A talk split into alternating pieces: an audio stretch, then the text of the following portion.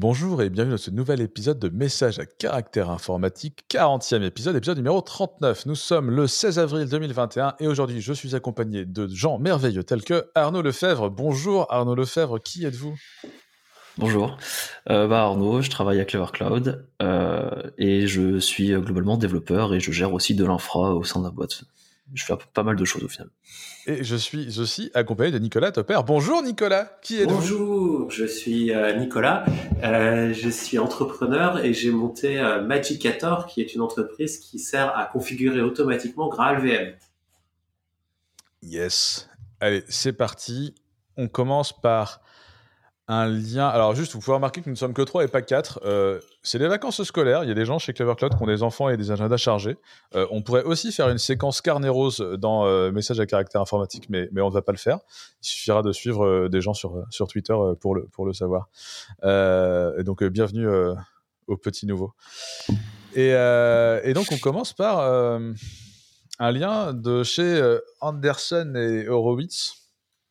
Euh, je sais pas si je prononce bien, euh, qui sont euh, les, les, de la Startup Nation américaine, qui sont des VC, hein, globalement, très successful, et qui ont écrit un article qui s'appelle, enfin, c'est pas eux d'ailleurs, How Tech Stacks Up in B2B. Quelle est le, la répartition de la, des stacks, enfin, quelle est la répartition de la tech dans les stacks faut pas que je fasse une traduction littérale, ça ne marche pas. Quelle est la répartition de la tech euh, dans le B2B américain et mondial? Et euh, j'ai trouvé ça assez cool. C'est un lien de Nicolas. Est-ce que tu veux nous en parler un petit peu? Tout à fait. Alors déjà, il euh, faut savoir que Andresin Horowitz, c'est effectivement le fonds de VC, le plus l'un des fonds de VC les plus importants de ces dernières années, qui a fait beaucoup de très belles opérations.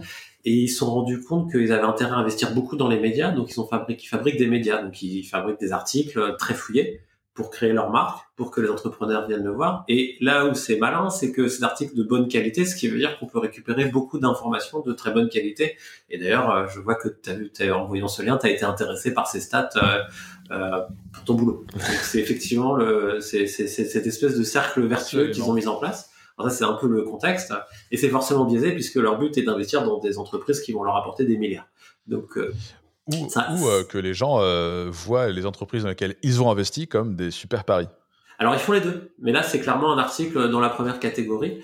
Et, euh, et donc justement, ce qui est intéressant, c'est que c'est des matériaux un peu bruts pour nous, pour moi en tant qu'entrepreneur, pour vous aussi en, en, tant que fournisseur de services. Et c'est et c'est là où c'est intéressant. Donc ce qu'ils disent vraiment de très intéressant, déjà, il y a des données et c'est une vraie étude qui prend des, des, jours ou des semaines à faire parce qu'ils vont interroger beaucoup de, de, de, grands groupes pour avoir euh, des idées. Et ce qu'ils disent vraiment dans les euh, cinq, ce qu'ils appellent les mégatrends, alors ça c'est un terme américain, donc les, les, la mégatrend de cette année, c'est bah, alors je vais faire dans l'ordre inverse euh, de ce que, de, que l'article. La première, la première idée, c'est que tout ce qui est travail distribué est là pour rester. Alors, pour une entreprise comme Clever, je pense que c'est un peu évident puisque vous êtes déjà distribué depuis quasiment le départ pour euh, une entreprise comme euh, la mienne aussi. Et c'est simplement que les plus grandes entreprises sont en train de, de embrasser ça, comme on dit en anglais, d'adopter ces pratiques. Et ça va, euh, et ça va rester. Il y a, y a, un fil rouge quand même dans tout ce qu'il dit, c'est la comparaison entre les petits et les grands et les gens qui ont besoin de se transformer, les gens qui n'ont pas besoin de se transformer, je pense. Effectivement, comme tu dis, nous, on, est, on a démarré comme ça, on est déjà comme ça, et, et les entreprises doivent s'adapter. Et là, tu parles de télétravail, mais il parle de plein d'autres sujets où c'est aussi vrai ça? C'est oui, c'est vrai. Et effectivement, tu vois, euh, c'est intéressant aussi parce que tu vois les entreprises qui vivaient dans le futur l'année dernière. Et après, ça pose aussi la question du coup de qu'est-ce que sera le futur de ces, quel est le prochain futur et quelle est euh, la prochaine évolution? Euh, parce que remote, effectivement, c'est passé de de l'entreprise de, de, de, quelque chose d'un petit peu honteux euh, pour certains clients, on mettait pas trop en avant, ah, euh, c'est normal. Donc en fait, euh, que t'es euh, le chien qui aboie derrière, ça, ça fera moins peur que l'année dernière, enfin qu'il y a deux ans, ou il y a deux ans, c'était quelque chose que t'évites absolument. C'est, c'est pour, pour, Après, il y avait, enfin, il y a, y a aussi le fait que le remote, c'est pas, enfin, c'est pas, on n'est pas vraiment dans le vrai remote aujourd'hui, dans le sens où l'idée, c'est pas non plus de rester travailler chez soi à 24 et, et autres quoi. Tu peux aussi juste aller dans des endroits euh, faits pour travailler à l'extérieur quoi. Mais ça l'était déjà là, il y a deux ans. Je sais plus comment ça s'appelait. Le coworking. Des coworking. ça l'était déjà là, il y a ouais, ouais. Il y avait déjà des espaces de coworking, mais c'était plutôt les indépendants. Les... bien sûr, bien sûr. Ouais, c'est vraiment une question d'équilibre personnel difficile à trouver en ce moment. Voilà, le remote qu'on a euh, sous Covid n'est pas le même remote qu'on a euh, pas sous Covid. Oui, oui. Dans le sens où. Euh, moi, je suis, moi, en fait, moi, je suis, je suis intéressé de voir ce qui va se passer vraiment après, voir comment ça va évoluer. Est-ce que, est-ce que justement, ouais, les gens retourneront dans un coworking s'ils aiment bien le remote, ou alors est-ce qu'ils resteront chez eux, ou au contraire, ils préféreront retourner au travail et en fait, la vie reprendra comme elle était déjà avant. Euh, faut-il faut investir dans WeWork euh, après euh, la crise du Covid? Moi, je sais que pour ma boîte d'avant, on m'avait proposé de, qui était une, PME de, de 5-6 personnes, on m'avait demandé, enfin une TPE, on m'avait proposé, la banque m'avait proposé d'investir dans des bureaux, c'était fin, fin, fin, fin, en 2014-2015. Et à l'époque déjà, tu voyais déjà que le remote allait démarrer et que les bureaux allaient valoir beaucoup moins, quoi. Donc on a attendu un peu avant. Mais ce que je sais en revanche, c'est que pour reprendre, pour rebondir là-dessus, c'est que ça va dépendre des entreprises. En fait, je pense que, enfin, de manière un peu bête, si t'es plombier, tu vas pas pouvoir le faire en remote, quoi. C'est sûr que ça va être limité au tertiaire, hein, ça on est d'accord. Moi j'imagine. Et, et, à l'inverse, euh, t'as euh, beaucoup de gens qui travaillent dans des grosses boîtes et en fait ils ont pas vraiment besoin, ils se voient jamais, ils restent derrière leur écran toute la journée. Donc voilà, donc je pense que tu auras plus de flexibilité maintenant. Euh, il y a bah ça sera peut-être peut-être mieux accepté etc ça c'est sûr après il y a quelque chose d'autre d'intéressant aussi c'est que ce qu'on dit c'est tu sais le souvent nous en tant qu'individu on évalue mal les conséquences à, à court terme on surestime le court terme et on sous-estime le long terme donc euh, quand on surestime le court terme ça veut dire en gros on pense que tout le monde va passer en remote demain alors que ce sera peut-être dans 5 ans et peut-être aussi que si tu passes en remote, bah euh, là où quelqu'un allait prendre des ingénieurs euh, locaux, ils vont peut-être aller les prendre en nearshore euh, ou en Europe de l'Est en France beaucoup plus que maintenant. Ça, ça a commencé. Ça, j'ai commencé à le voir même sur Twitter. t'as as pas mal de personnes qui en ont parlé à partir du moment où tu es globalement sur le même fuseau horaire et que tu es remote, ça étend complètement le, champ des possibles en termes d'embauche et tu peux aller chercher des gens plus loin. Alors, euh, il y a différentes raisons qui font que tu puisses faire ça. Euh, ça peut être pour avoir des salaires euh, moins élevés ou ça peut être pour avoir bah, des cerveaux qui sont moins disponibles que là où tu es. Plus disponibles que là où tu es.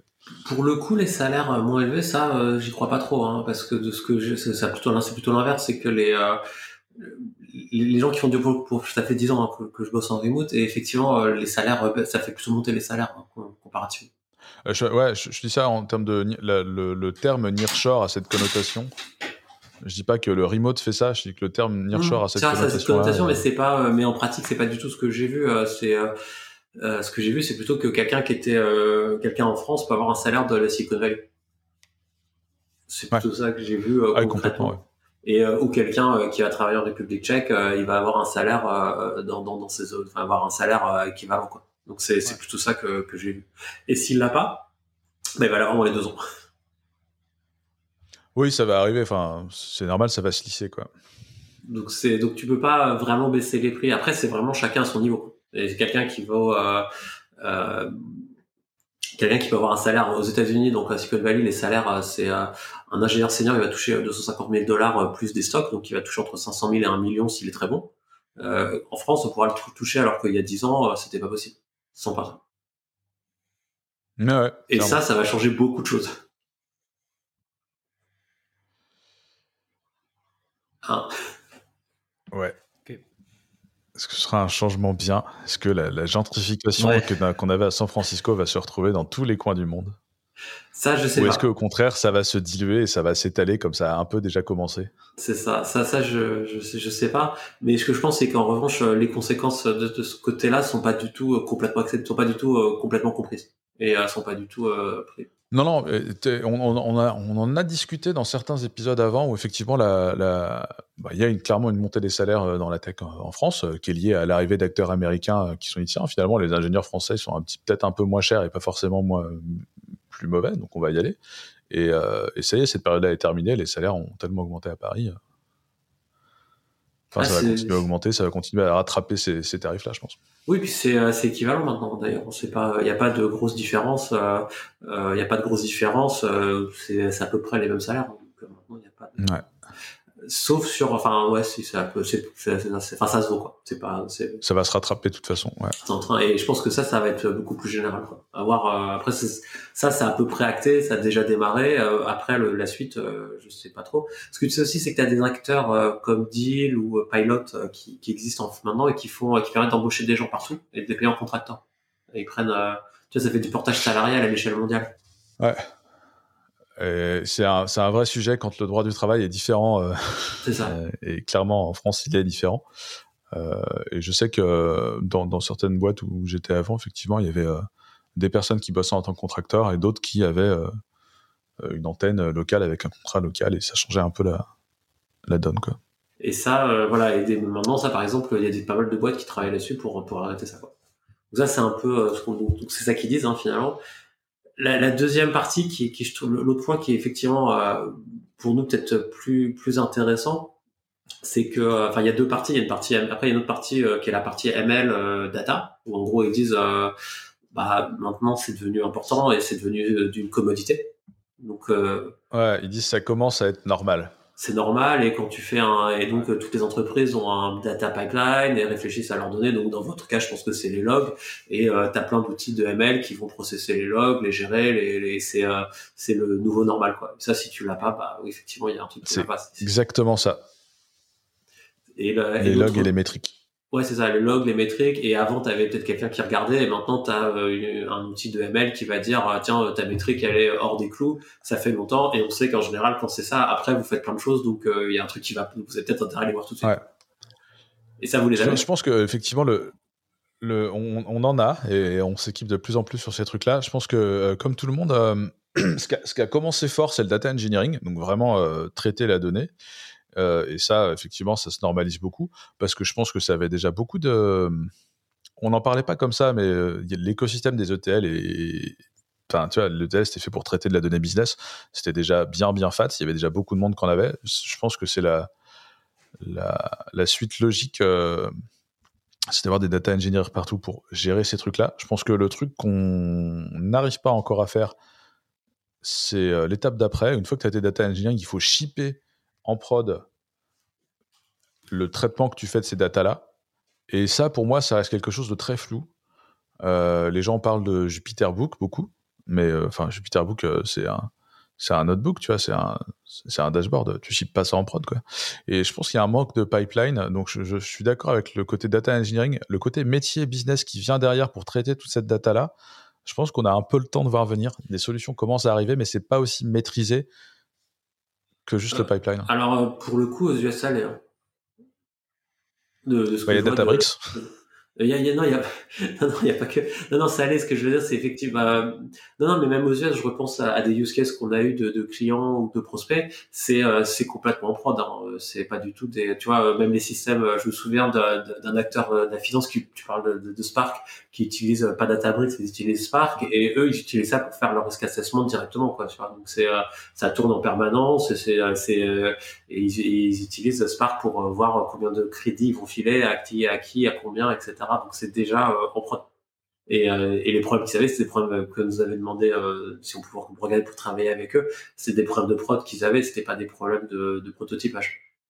Mais euh, pareil, je pense que parce que finalement, tu vois, tu prends un, un site comme Airbnb, tu peux dire que si tu branches ça à tes données, enfin à des couches de ML et à du data engineering, tu peux réorganiser ta page d'accueil en temps réel pratiquement. Et c'est ce que fait Amazon déjà. Hein. Ils organisent leur page d'accueil par personne donc ils sont déjà euh, optimisés. Alors maintenant, sûr, si tu vas voir le site de la Fnac, euh, bah, ça l'est pas. Quoi. Non, bah, je suis d'accord avec toi. C'est vraiment le côté normalisation de trucs, ou pour moi, le côté normalisation data, c'est bon. Le côté normalisation métier, je vais faire des trucs avec. C'est ça. Ah, mais, mais je pense que là, c'est un retard. Euh, pour, pour le coup, ça, c'est un retard qu'on a en France qu'ils n'ont pas aux US. Ça francophone? Ouais, je pense. Enfin, après, je sais pas dans le reste du monde, mais en tout cas, de ce que j'ai vu moi dans la Silicon Valley, euh, c'est pas euh, c'est normal quoi c'est pas euh, c'est ça va en prod quoi c'est pas du c'est, pas, c'est plus du tout du prototypage je, je sais pas que ça va pas en prod il n'y a pas de façon propre ou by the book de mettre ces choses-là en prod et par rapport à, la façon de gérer ces données-là. De ce que j'ai vu, tu commences à avoir des pipelines arriver et ça c'est cool et, et, du coup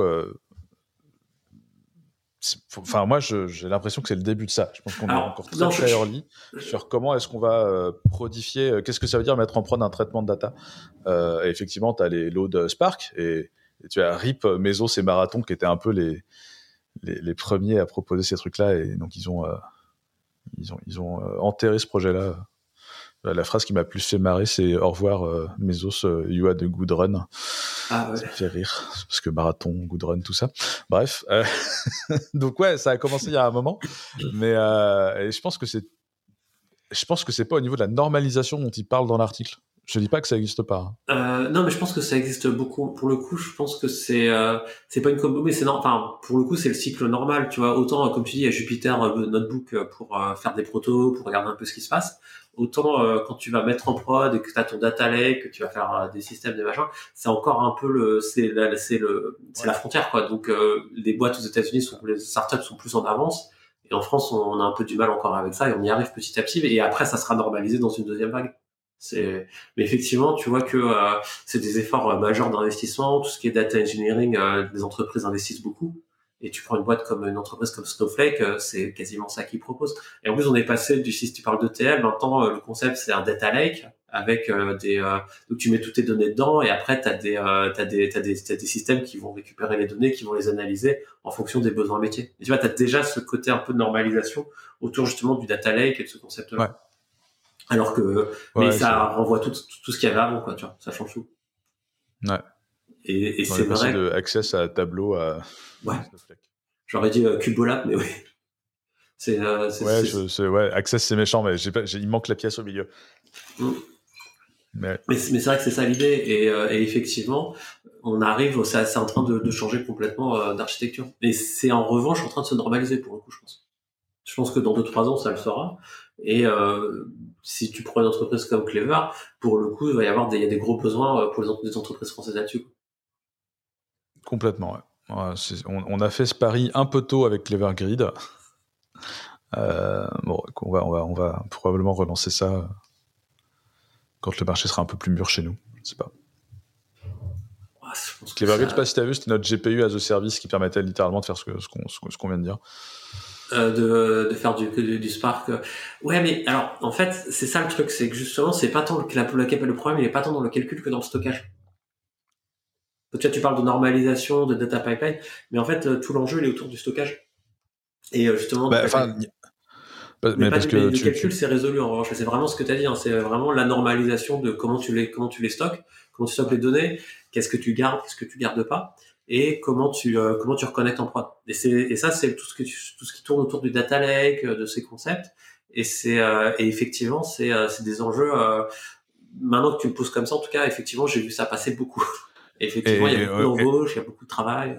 Ouais, on rappelle que la data, ça a un poids et ça a une, force gravitationnelle qui fait que là où tu as ta data, donc le cloud, c'est ta data, c'est ça qui va agréger finalement tous les traitements parce que sortir la data, ça coûte cher. Il y a de la latence, euh, enfin, ça, littéralement, ça coûte du blé de bouger de la data d'un cloud à un autre cloud.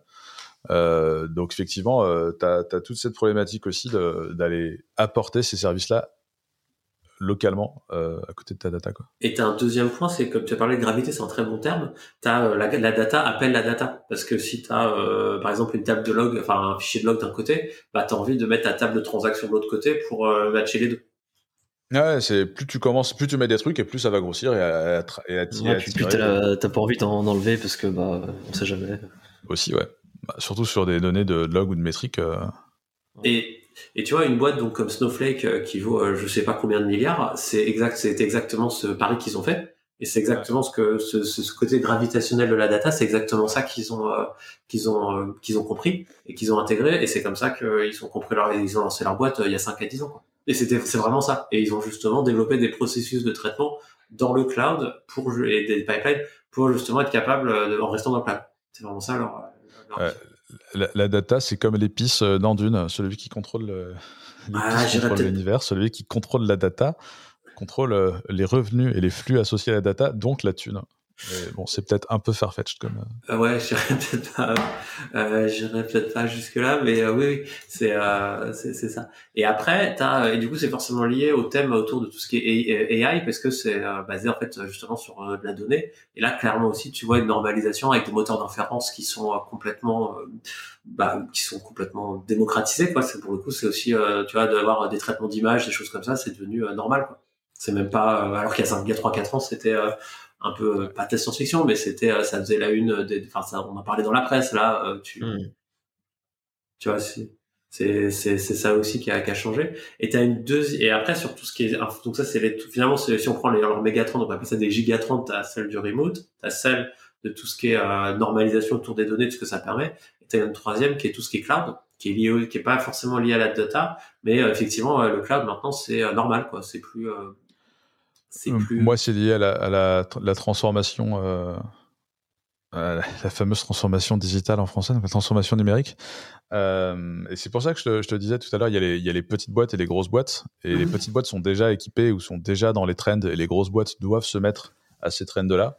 Je pense que tu peux, tu peux expliquer ça par justement ce phénomène de, transformation. Les boîtes ont besoin de se transformer quand elles ont un passif. Nous, euh, on est des jeunes boîtes, on n'a pas de passif, on n'a pas besoin de transformation. On n'a pas internalisé tout un tas de procédures et tout un tas de processus et de, choses. Euh, que, les, que, que, les anciens, tu vois. Et du coup, on est dans cette situation-là. Ouais, mais quand tu lis euh, ce qu'ils disent, euh, comme tu dis, tu vois, autant sur le remote, vous y êtes, autant sur la, nous aussi, autant sur la partie cloud, bon, pour le coup, vous y êtes, c'est votre boulot, autant on y est aussi, autant sur la partie ML, Ops, etc., et data, je pense qu'il y a encore des choses à faire, tu vois. Ah, est-ce que le marché n'est pas mûr euh, à ce point-là euh, par rapport au marché du cloud Effectivement, euh, y a, le marché n'est pas suffisamment mûr pour que tu arrêtes d'internaliser des trucs pour les faire toi mieux. Pour le coup, je pense pas. Je pense que tu vois, si tu vas voir Airbnb par exemple, ils ont toutes leurs données sur GCP ou AWS. Ils ont fait leur data lake et et ils ont et ils ont tout un système autour de ça. Si tu vas voir la Fnac et que tu leur proposes la même chose chez Clever, je pense que ça va les intéresser. Et pour le coup, ils vont être réceptifs. Alors qu'il y a deux ans, il n'aurait pas été, tu vois. Clairement. Et je pense pas que vous ayez encore d'offres data lake, tu vois, par exemple. Non. Ça dépend. Comment tu la vois Ça dépend ce que tu stocks. Ouais, ça dépend. Ouais. En fait, euh, pour l'instant, c'est du sur-mesure ces trucs-là, mais. Euh, ce qu'on a déjà fait pour des clients. Mm. Pour des banques, par exemple. Mais tu, tu, tu vois, donc c'est, mais je pense que c'est ça qui, c'est ça dont tu es en train de parler en fait. Et après, ce qui est intéressant aussi pour sur ce lien, c'est qu'après tu as, as, les stats en fait où ils disent vraiment euh, qui euh, qui utilise ça ou pas. Tu vois, moi dans mon cas, nous on regarde pas mal ce qui est serverless parce que c'est la partie qui est en train de croître, de croître du, euh, du secteur pour nous en tout cas. Et c'est hyper intéressant parce que les chiffres qu'ils donnent sont différents de bah, ils disent tel tel pourcentage, telle part de marché pour telle boîte dans le cloud en général. Et la répartition serverless, c'est pas du tout la même euh, où les, les, trois gros sont ramassés que dans 50% 60%. Il y a encore 40% de serverless ailleurs que les trois mastodontes. Euh, Ou alors c'est qu'ils en font ouais, pas. C'était plutôt ça que j'avais compris. c'est plus... Les 40%, ils en font. Ouais, moi aussi, je pense. Genre, il y a 40% des boîtes ou 50% des boîtes qui en font pas encore, peut-être. Et... Ah, c'est ça. Bah, du coup, j'ai toujours Amazon en premier, mais je trouve que le, l'ordre de grandeur entre Amazon, Azure et, et, et, GCP en serverless, le gap est moins élevé que sur. Euh, oui. Les autres trucs. Le, marché ah. est moins, euh, moins fait, quoi. Après, euh, oui, oui, euh, bah oui, c'est le, c'est un peu le, c'est un, peu l'idée. Après, la question, enfin, tu vois, en serverless, par exemple, tu prends une boîte comme Coinbase, ils ont tout en serverless sur Lambda. Parce que leur, en fait, leur, leur, leur qui est donc Coinbase qui est rentré en bourse, qui fait de la crypto, hein, on rappelle, et Coinbase, leur, leur ancien VP of Engineering, c'était l'inventeur de AWS Lambda, donc il a tout mis dessus. Ouais. Et, euh, et, donc ils ont tout fait en lambda. Et en fait, pour une boîte comme Coinbase qui a euh, à l'évidence des problèmes de sécurité, plein de plein de questions autour de ça, euh, des problèmes de compliance, bah, en fait ils ont les DOPS, ils ont tout délégué à, euh, à, à AWS, ce qui leur coûte très cher. Je, enfin, je sais pas combien d'ailleurs, mais ça doit leur coûter cher, mais ça a un sens. Et, euh, et tu vois, tu parlais de, ils ont pas, ils, gèrent, alors ils doivent gérer des serveurs, hein, j'imagine, mais ils en gèrent euh, très très peu en réalité, beaucoup moins que ce qu'on pense. C'est euh, et donc c'est ça que tu vois, mais effectivement la moitié des entreprises n'utilisent pas encore. Je pense que c'est ça. Hein, je suis d'accord avec Arnaud. N'utilisent pas de serverless parce que c'est encore euh, tout nouveau. Sachant qu'en plus tu as utilisé le serverless pour euh, récupérer des fichiers, des gros fichiers une fois de temps en temps, et tu as utilisé le serverless comme base de ton architecture. Mmh, c'est ça. Et la question d'ailleurs que j'ai envie de vous poser, c'est est-ce que vous pensez que ça va le devenir la base de l'architecture cloud? Je sais pas. Il euh, y a. Moi, j'ai du mal à l'imaginer perso, mais peut-être que je suis juste pas assez visionnaire, c'est tout. Tout est, tout est, tout est cyclique. Le, le, serverless, euh, ça résout un certain nombre de problèmes que le microservice posait. Euh, et en même temps, les gens ont tendance à résoudre leurs problèmes de microservice en faisant un petit retour au monolithe.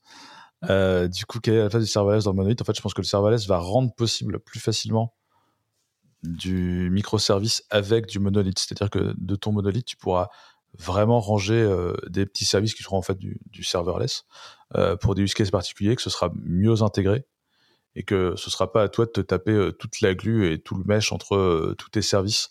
Et, et, pour ça, je pense que ça va être chouette.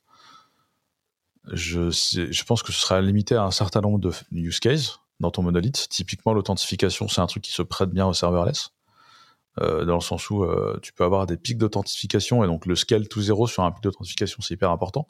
Tu veux pas dimensionner ta stack d'authent pour euh, le pic le plus gros oh, parce que tous tes users se connectent à 9h. Enfin, typiquement, alors je vais pas me faire des potes, c'est le moment où on parle de l'éducation nationale et de oulala, c'est la faute d'OVH et les tuyaux.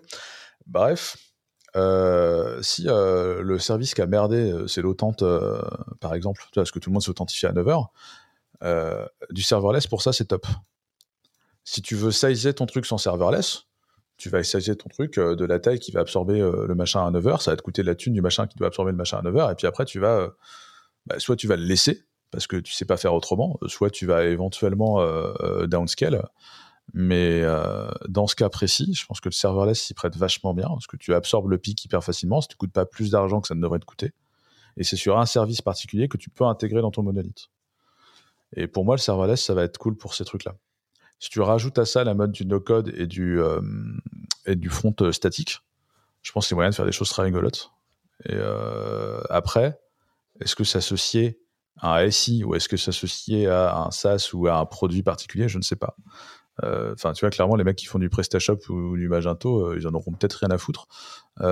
si on prend Criteo ou des boîtes comme ça qui ont un vrai SI avec des, des certain de problématiques de, bah, tu disais, choses comme ça c'est peut-être moins intéressant pour eux.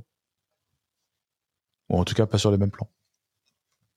Et en même temps, euh, ouais. Alors, j'ai deux remarques évidentes. C'est que vous avez sorti Biscuit euh, il n'y a pas longtemps, euh, qui n'est pas serverless. C'est ton exemple que tu viens de me donner. Ouais. Et, et ma deuxième idée aussi, c'est Criteo. Quand tu me parles de ça. Attends, on rappelle juste Biscuit, mais c'est. oui, qu'est-ce que c'est Biscuit, biscuit rapidement. Alors, j'arrive jamais vraiment à le définir, mais c'est un, c'est un, un format de d'authentification et d'autorisation. Autorisation surtout, ouais. Autorisation, ouais. Euh, dans lequel en fait tu peux placer tes règles, euh, différentes autorisations et, euh, et en fait bah, faire ton autorisation tout à fait offline et et tu, peux aussi euh, atténuer euh, au fur et à mesure euh, des besoins. c'est un, crypto token d'autorisation. Quand on en a parlé, on a eu tous les, gens qui disent ah vous voulez inventer la roue avec de la crypto, ça sert à rien votre truc. alors non, le sujet c'est pas ça. Le sujet de biscuit c'est pas tant la crypto. La crypto c'est ce qui te permet de dire qu'on n'a pas fait, qu'on n'a pas tempered, qu'on n'a pas fait des trucs sales avec ton token. Tu vois qu'on n'a pas changé ton token parce qu'il y a de la crypto, tu tu peux pas venir rajouter des infos. Mais ce qui est hyper important et intéressant dans Biscuit, c'est le fait qu'on utilise Datalog pour exprimer euh, des structures de, de droit, de permission. Euh, et donc Datalog euh, te permet d'avoir entre guillemets, alors j'ai utilisé le mot standard, mais mais mais faut pas forcément le voir comme un standard au sens stricto sensus. comme un truc que tu n'auras pas, une logique que tu n'auras pas à réimplémenter ailleurs. Euh, pourquoi on parle de ça? En fait, il y a eu les JWT tokens qui étaient des trucs très, qui étaient des trucs, on va dire bêtes. Ensuite, il y a eu les macaroons euh, qui apportaient justement la notion effectivement de caveat, euh, donc de, et, d'atténuation. Donc, tu peux filer un macaron à quelqu'un et, il peut enlever tes droits dessus. Genre moi, je peux te filer un, macaron à Arnaud qui peut en filer un à, Nicolas. Et si moi je dis vous avez plus les droits, ben, les droits que tu as donnés. Alors attends, la révocation de droits, tu peux, tu peux révoquer un subset euh, des droits que je t'ai filés à euh, Nicolas. C'est ça.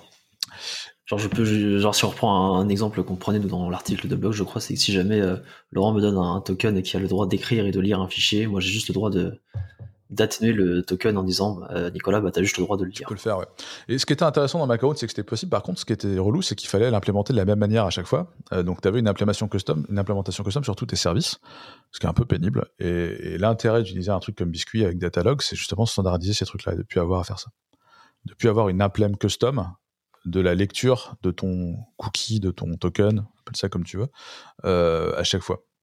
Et ça, c'est très très cool et ça apporte tout un tas d'autres trucs cool comme l'OTAN décentralisé aussi, mais, euh, mais euh, chaque fois que tu dois valider euh, que quelqu'un a toujours les droits, la décentralisation, ça ne marche plus. pardon. Et mais du coup, tu, je, reviens, je rebondis aussi sur. tu disais que Criteo a pas de serverless. Pourtant, en même temps, c'est intéressant, ce serait intéressant pour eux de l'avoir parce que comme ils ont SI, justement, et que c'est des monolithes. Alors, je sais pas en fait. Non, on sait pas, mais, mais effectivement, quand tu me parles de ça, moi, ce qui ça m'évoque, c'est. Pardon, vas-y. Non, en fait, ce que tu ce que tu dis, c'est que le, le, le, serverless, en fait, ça va devenir un, une béquille en fait de, des monolithes et des SI en réalité. Et ça va être là où tu vas mettre toutes tes petites fonctions que tu sais que tu sais pas trop comment faire, euh, qui ont besoin d'instant scaling et euh, sans euh, et qui sont pas qui sont critiques, mais qui sont pas non plus euh, compliquées quoi. Genre l'authentification. Ouais, t'as peut-être pas envie d'internaliser. Euh qu'est-ce que tu as envie d'internaliser chez toi, euh, qu'est-ce que tu as envie de, supporter et, pour quel genre de truc tu as envie de te réveiller la nuit? Euh, ouais, mais c'est hein, c'est une question de qui est d'astreinte, qui gère ce truc-là? Si tu veux le sortir de chez toi parce que c'est critique, effectivement, ça peut être cool. Et puis, euh, moi, vraiment, c'est la, notion de scale to zero qui m'intéresse beaucoup dans ouais, le. Ça, mais je pense que c'est ça le mot-clé, en fait, c'est le scale to zero, enfin zero to infinity d'ailleurs. from zero to infinity plutôt. C'est ça qui est intéressant parce que tu as dans, un, dans un récit, peu importe comment tu regardes, tu auras quelques fonctions comme ça. Et, euh, et tu vois, typiquement, l'envoi d'email, ça en fait partie. Tu auras, toujours quelques fonctions comme ça. Et c'est intéressant de... Et euh, Kubernetes, en fait, n'est pas assez rapide pour gérer ça. Ouais, c'est pas son, c'est pas son taf. C'est pas son taf, quoi. C'est ça. Gérer ces trucs-là. Ouais. Il va faire un peu d'autoscaling. Kubernetes, mais ton autoscaling, il va passer de, de, tu vas passer de une instance à quatre instances. Ça va prendre 10 minutes, quoi. C'est pas fait pour. Euh, ouais. Mais après, est-ce que les gens vont redesigner en entier euh, des apps euh, ou des SI avec que du serverless? Moi, ça me semble euh, extrêmement courageux de leur part, parce que ça implique un certain nombre de problématiques de systèmes distribués qui sont relous à gérer et que finalement, tu dis, ce serait peut-être plus simple de faire un monolithe et de foutre deux, trois trucs à côté en, serverless. Quoi. Ouais, c'est une bonne, c'est, hyper pragmatique et c'est, assez malin. Alors forcément, ça nous intéresse parce que là, pour nous, on sort juste une technologie qui sert à rendre euh, les ordinateurs plus rapides, mais euh, pour, l'instant surtout euh, le langage JVM. Et justement, une des applications, c'est qu'on règle les problèmes de cold start. Donc en, serverless, c'est pour ça que ça m'intéressait, parce qu'en serverless, quand tu démarres ta première instance, tu as 5 à 10 secondes en général d'attente. Et donc ça, c'est un délai qui est intolérable. Ce qu'il faut savoir, c'est que c'est pas la première fois que tu démarres, c'est la première fois que tu démarres une instance. Et comme tu as une instance par personne, ça veut dire qu'à chaque fois que tu as un pic, tu vas toujours avoir un utilisateur euh, qui va prendre euh, autant de, qui va avoir, un, qui va avoir cette latence. Et ce qu'on veut, c'est justement la réduire. Et donc euh, ça, c'est une, une, une, technologie qu'on commence à réfléchir à proposer. Et c'est pour ça qu'on, c'est pour ça que c'est intéressant ce que tu expliques, parce que euh, ça me donne un peu une vision globale de, de serverless que j'avais. Ouais. c'est un truc que Geoffroy a, a, beaucoup. donc Geoffroy, c'est le mec qui fait le serverless beaucoup chez nous, qui travaille beaucoup là-dessus. Geoffroy Coupry. D'accord. Et effectivement, il a beaucoup bossé sur l'aspect cold start avec Intel, euh, puisque tu as un jeu d'instruction euh, dans les CPU Intel euh, qui te permet euh, globalement de, de forker une VM, entre guillemets? Plutôt que de redémarrer une VM, tu peux faire comme un fork de process. Du coup, ça va infiniment plus vite. Et du coup, pour le cold start, c'est. C'est ce qu'ils font en fait chez. Ouais, encore plus. C'est ce qu'ils font. Et pour vous, le cold start, c'était un problème d'ailleurs sur votre plateforme? Pour Clever en tant que tel, on a les mêmes problématique entre guillemets Kubernetes. Les gens vont pas faire du serverless avec une VM Clever, c'est pas le sujet. Euh, par contre, euh, c'est quelque chose qu'on essaie effectivement d'adresser avec, euh, avec le serverless Wasm. Parce que c'est ce que les gens attendent, effectivement. Bah, le but, c'est de répondre à une requête HTTP rapidement. Tu vois, l'exemple de chat qu'on avait fait sur, sur Pulsar avec, avec, avec notre face, ça répond instantanément. Tu veux une réponse instantanée, tu veux du temps réel, entre guillemets. Et du temps réel, quand tu dois démarrer un compteur ou une VM, non pas l'idée. il se trouve que du coup, nous, on démarre aussi une VM, c'est une micro VM qui, a toutes les capacités d'isolation que te fournit euh, les instructions de VM euh, euh, des CPU, mais mais c'est une fonction. Mais c'est pas une VM au sens euh, strict, dans, enfin, genre au sens lourd ou autre. C'est euh, une VM. On lance pas tout un OS avec tous ces trucs, avec, ça. Toutes ces... Ou avec, euh, avec tous les waits et les timeouts que tu as dans toutes les orchestrations de conteneurs pour vérifier que tout est bien, tous les pings pénibles avec les timeouts au 60 secondes. Tu vois, non, c'est pas ça. C'est on démarre un truc, il faut que ça, ça s'exécute tout de suite. Effectivement, on n'est pas très branché call start. Bah ouais, je te dis, tu as, vraiment une impression de temps réel avec le chat qu'on a fait. Ouais, on est sur de la milliseconde à peine, à peine euh, de démarrage et d'exécution. Avec, euh, le, code, avec, euh, le code en quoi En, Whisper, c'est ça? WebAssembly ou avec parce qu'en fait c'est pas tant le problème de démarrer la c'est du WebAssembly. Que le problème c'est pas tant de démarrer la VM, c'est vraiment quand tu quand tu mets ton code en JS par exemple ou quand tu écris ton code en, en Java ou même en Python, c'est le problème de lancement de la première VM en fait qui prend du temps. Non pas pour l'instancier parce qu'Amazon ça ils arrivent à l'instancier en, en, sous moins d'une milliseconde, c'est surtout d'exécuter le premier la, première instance du code qui prend beaucoup de temps. C'est exactement ça. On a les mêmes, euh, mêmes genres de, de délais faire la VM en tant que telle, c'est de l'ordre de la nanoseconde. Une fois que tu exécutes le code, là, tu passes à la, à la milliseconde. Ça va. Oui, parce qu'en fait, vous êtes sur Wasmer, enfin, vous êtes, sur, euh, vous êtes en WebAssembly, quoi. On utilise Wasmer, ouais. Mm. D'accord. Et donc la micro VM, elle, elle, exécute directement le code de ta fonction. Alors le code de ta fonction et la façon dont tu écris euh, tout ça est, complètement lié à l'hyperviseur qui va faire tourner tout ça mm. et aux fonctions qui sont disponibles dessus. Et, euh, et c'est ce qu'on est en train de faire en ce moment. On est en train d'étoffer un peu euh, bah, toutes les fonctions. Tu, toutes les fonctions. Faut pas que je parle de fonctions euh, quand je parle d'un fonctionnaire de service parce que c'est toutes les features, toutes les capacités que l'hyperviseur pourra te fournir pour écrire tes fonctions. Autrement. D'accord. C'est cool en tout cas, bravo. Et c'est open source alors ou pas on s'amuse, c'est open source, pas tout. Pas encore. Enfin, je crois pas, euh, Arnaud, j'ai peut-être des conneries, mais a priori, non. J'en ai aucune idée, C'est pas un sujet que je suis énormément et je crois pas que pour l'instant ça le soit. Pour l'instant, a priori, non, ce n'est pas le cas. Et vous allez le mettre ou c'est pas sûr? Je sais pas encore. Aucune idée. Je sais pas encore. Ça implique qu'on trouve un business model euh, pour, pour ça. Et euh, le business model habituel de pricer les VM quand les VM ont une empreinte mémoire de 2 MB et qu'elles tournent dans la nanoseconde, c'est pas hyper rentable. Donc, faut qu'on trouve un truc. Je sais pas, on va, on va se poser ces questions-là. Euh, ça fait une demi-heure qu'on parle de cet article. Si vous avez des... un dernier commentaire à faire dessus, c'est le moment. Sinon, on va passer à la suite. Moi, c'est bon. Allez. Euh, et je pense que c'est Arnaud qui a mis cet article. Euh, Amazon a annoncé cette semaine Amazon Open Search. Open Search, qui, on le rappelle, est un, est un, format XML pour, euh, pour définir la, une façon de naviguer, de chercher dans un site particulier. Euh, c'est la petite euh, search box que vous avez dans votre navigateur à droite quand il vous propose de chercher dans Amazon, dans machin, dans truc, dans bidule, dans Google, dans Firefox, dans Clever Cloud, la doc, par exemple. ça utilise un machin qui s'appelle OpenSearch. Et, et du coup, ben, je ne sais pas pourquoi Amazon a décidé d'appeler leur nouvelle solution élastique Elastic OpenSearch. C'est ça. Euh, donc euh, Elastic, euh, Amazon pardon avait annoncé il y a genre il y a quoi il y a un mois ou deux mois quand Elastic a changé sa licence. C'est pas Elastic Open Source d'ailleurs, c'est Open Source tout court. Parce qu'ils n'ont pas le droit d'utiliser ouais, quand Elastic a, changé sa, licence, Amazon avait annoncé faire un fork de la dernière version d'Elastic sous sous licence, on va dire plus ou moins libre, pour pouvoir en fait bah, continuer de proposer un service aux utilisateurs AWS sans avoir à les payer de licence ou autre à Elastic. Et du coup, bah là, c'est un peu leur blog post d'annonce en mode ça y est, on a mis euh, le code euh, sur GitHub après avoir supprimé toutes les différentes features payantes et qu'ils n'avaient pas le droit de mettre, changer les noms, les différents, enfin enlever toutes les mentions de Elastic et de, de, la, de la marque Elastic en fait du code source, etc.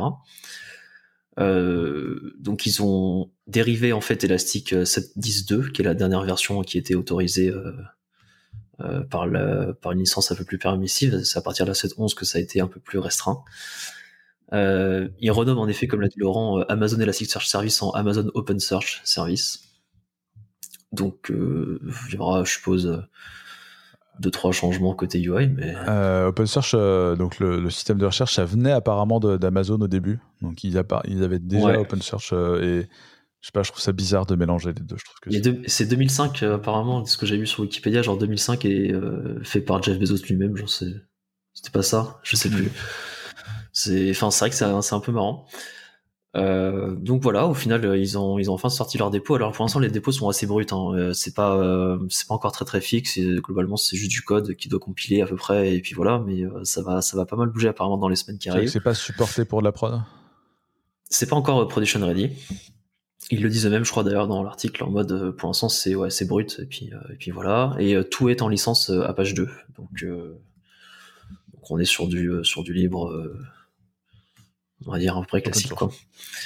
Open source, voilà. Et il n'y a pas non plus de contributeur license agreement à signer, c'est-à-dire si jamais vous voulez contribuer, vous n'avez pas besoin de signer un papier disant que vous, en général, ça, ça, sert à dire que vous donnez le droit à l'entreprise dans laquelle vous committez de, enfin le droit sur votre code en fait. Vous renoncez à votre paternité sur le code quoi. C'est un peu ça. Voilà, c'est ça. Euh, ce qui est au final fait par pas mal de boîtes euh, à droite à gauche qui ont des projets open source. Hein, euh. bah, on, a déjà parlé dans plusieurs podcasts, mais l'IP c'est un sujet vraiment particulier pour les boîtes américaines, rapport au brevet, tout ça, etc., etc. Et du coup, en particulier quand vous voulez vendre votre boîte ou quand vous voulez faire une IPO ou quand vous voulez là-dessus, ce que les gens regardent, c'est si vous êtes bien propriétaire de tout votre code pour qu'il n'y ait pas de pépins, que quelqu'un se dise en fait c'est mon code, je le reprends et je casse tout quoi. Puis tu as eu euh, le, la, la, fameuse histoire entre Google et, et euh, Oracle là qui vient de se terminer. Ouais, aussi, ouais. Euh, donc effectivement, on parle de gros combats à coups de milliards là. Et du coup, c'est hyper significatif de dire, de, de, dire ça, de dire vous n'avez pas besoin de contributeur agreement. Mm. Euh, donc voilà. Euh, suite à ça, alors je sais pas si Elastic avait déjà sorti cette, euh, cette page-là, mais ils ont sorti une page sur qu'est-ce que OpenSearch. Hein, littéralement, c'est What is OpenSearch avec bah, leur opinion du sujet, on va dire, et ce qui décrit un peu la chose en mode, bah, en effet, pour l'instant, c'est pas stable, ça va lag behind Elastic en termes de fonctionnalité, etc. Euh, et deux trois autres, euh, bah, deux trois autres détails. Globalement, ils expliquent les différences en fait entre les deux produits maintenant. Quoi. Ah, ça peut peut-être pas open source, mais il y avait déjà une page qui expliquait euh, la différence entre la distribution entre guillemets élastique d'Amazon et la leur. Et voilà. En fait, est-ce que ça, c'est pas un peu le signe que le marché du cloud arrête de grossir très fortement et que chacun essaye de tirer un peu, de se tirer un peu dans les pattes, là où avant ils étaient tous plus ou moins potes. Du cloud ou de la recherche? Des deux du cloud en général, je pense, parce que finalement, c'est pas. Ouais. Et, euh, ça, et puis la recherche en particulier, où là c'est devenu aussi un peu une commodité, quoi, parce que euh, Elasticsearch euh, c'est cool, mais euh, tu, enfin il y a des gens qui payent, hein, mais je suis pas sûr que euh, il de gens que ça qui payent, quoi, au final. Tant on se repose qui paye par rapport au. Ça a l'air d'aller. Ça, ça a l'air d'aller quand tu regardes le résultat, mais c'est pas, oui ça va hein, clairement, mais c'est pas non plus, mais mais comme c'est gratuit, c'est doit être 1% de leurs utilisateurs qui payent, j'imagine, ou peut-être 10% à tout casser. Ah ouais, alors. Ouais, mais après, c'est comme tout, en fait. Euh, c'est comme, euh, enfin, je sais pas, tu payes majoritairement pour du support et des fonctionnalités un peu intéressantes. Euh.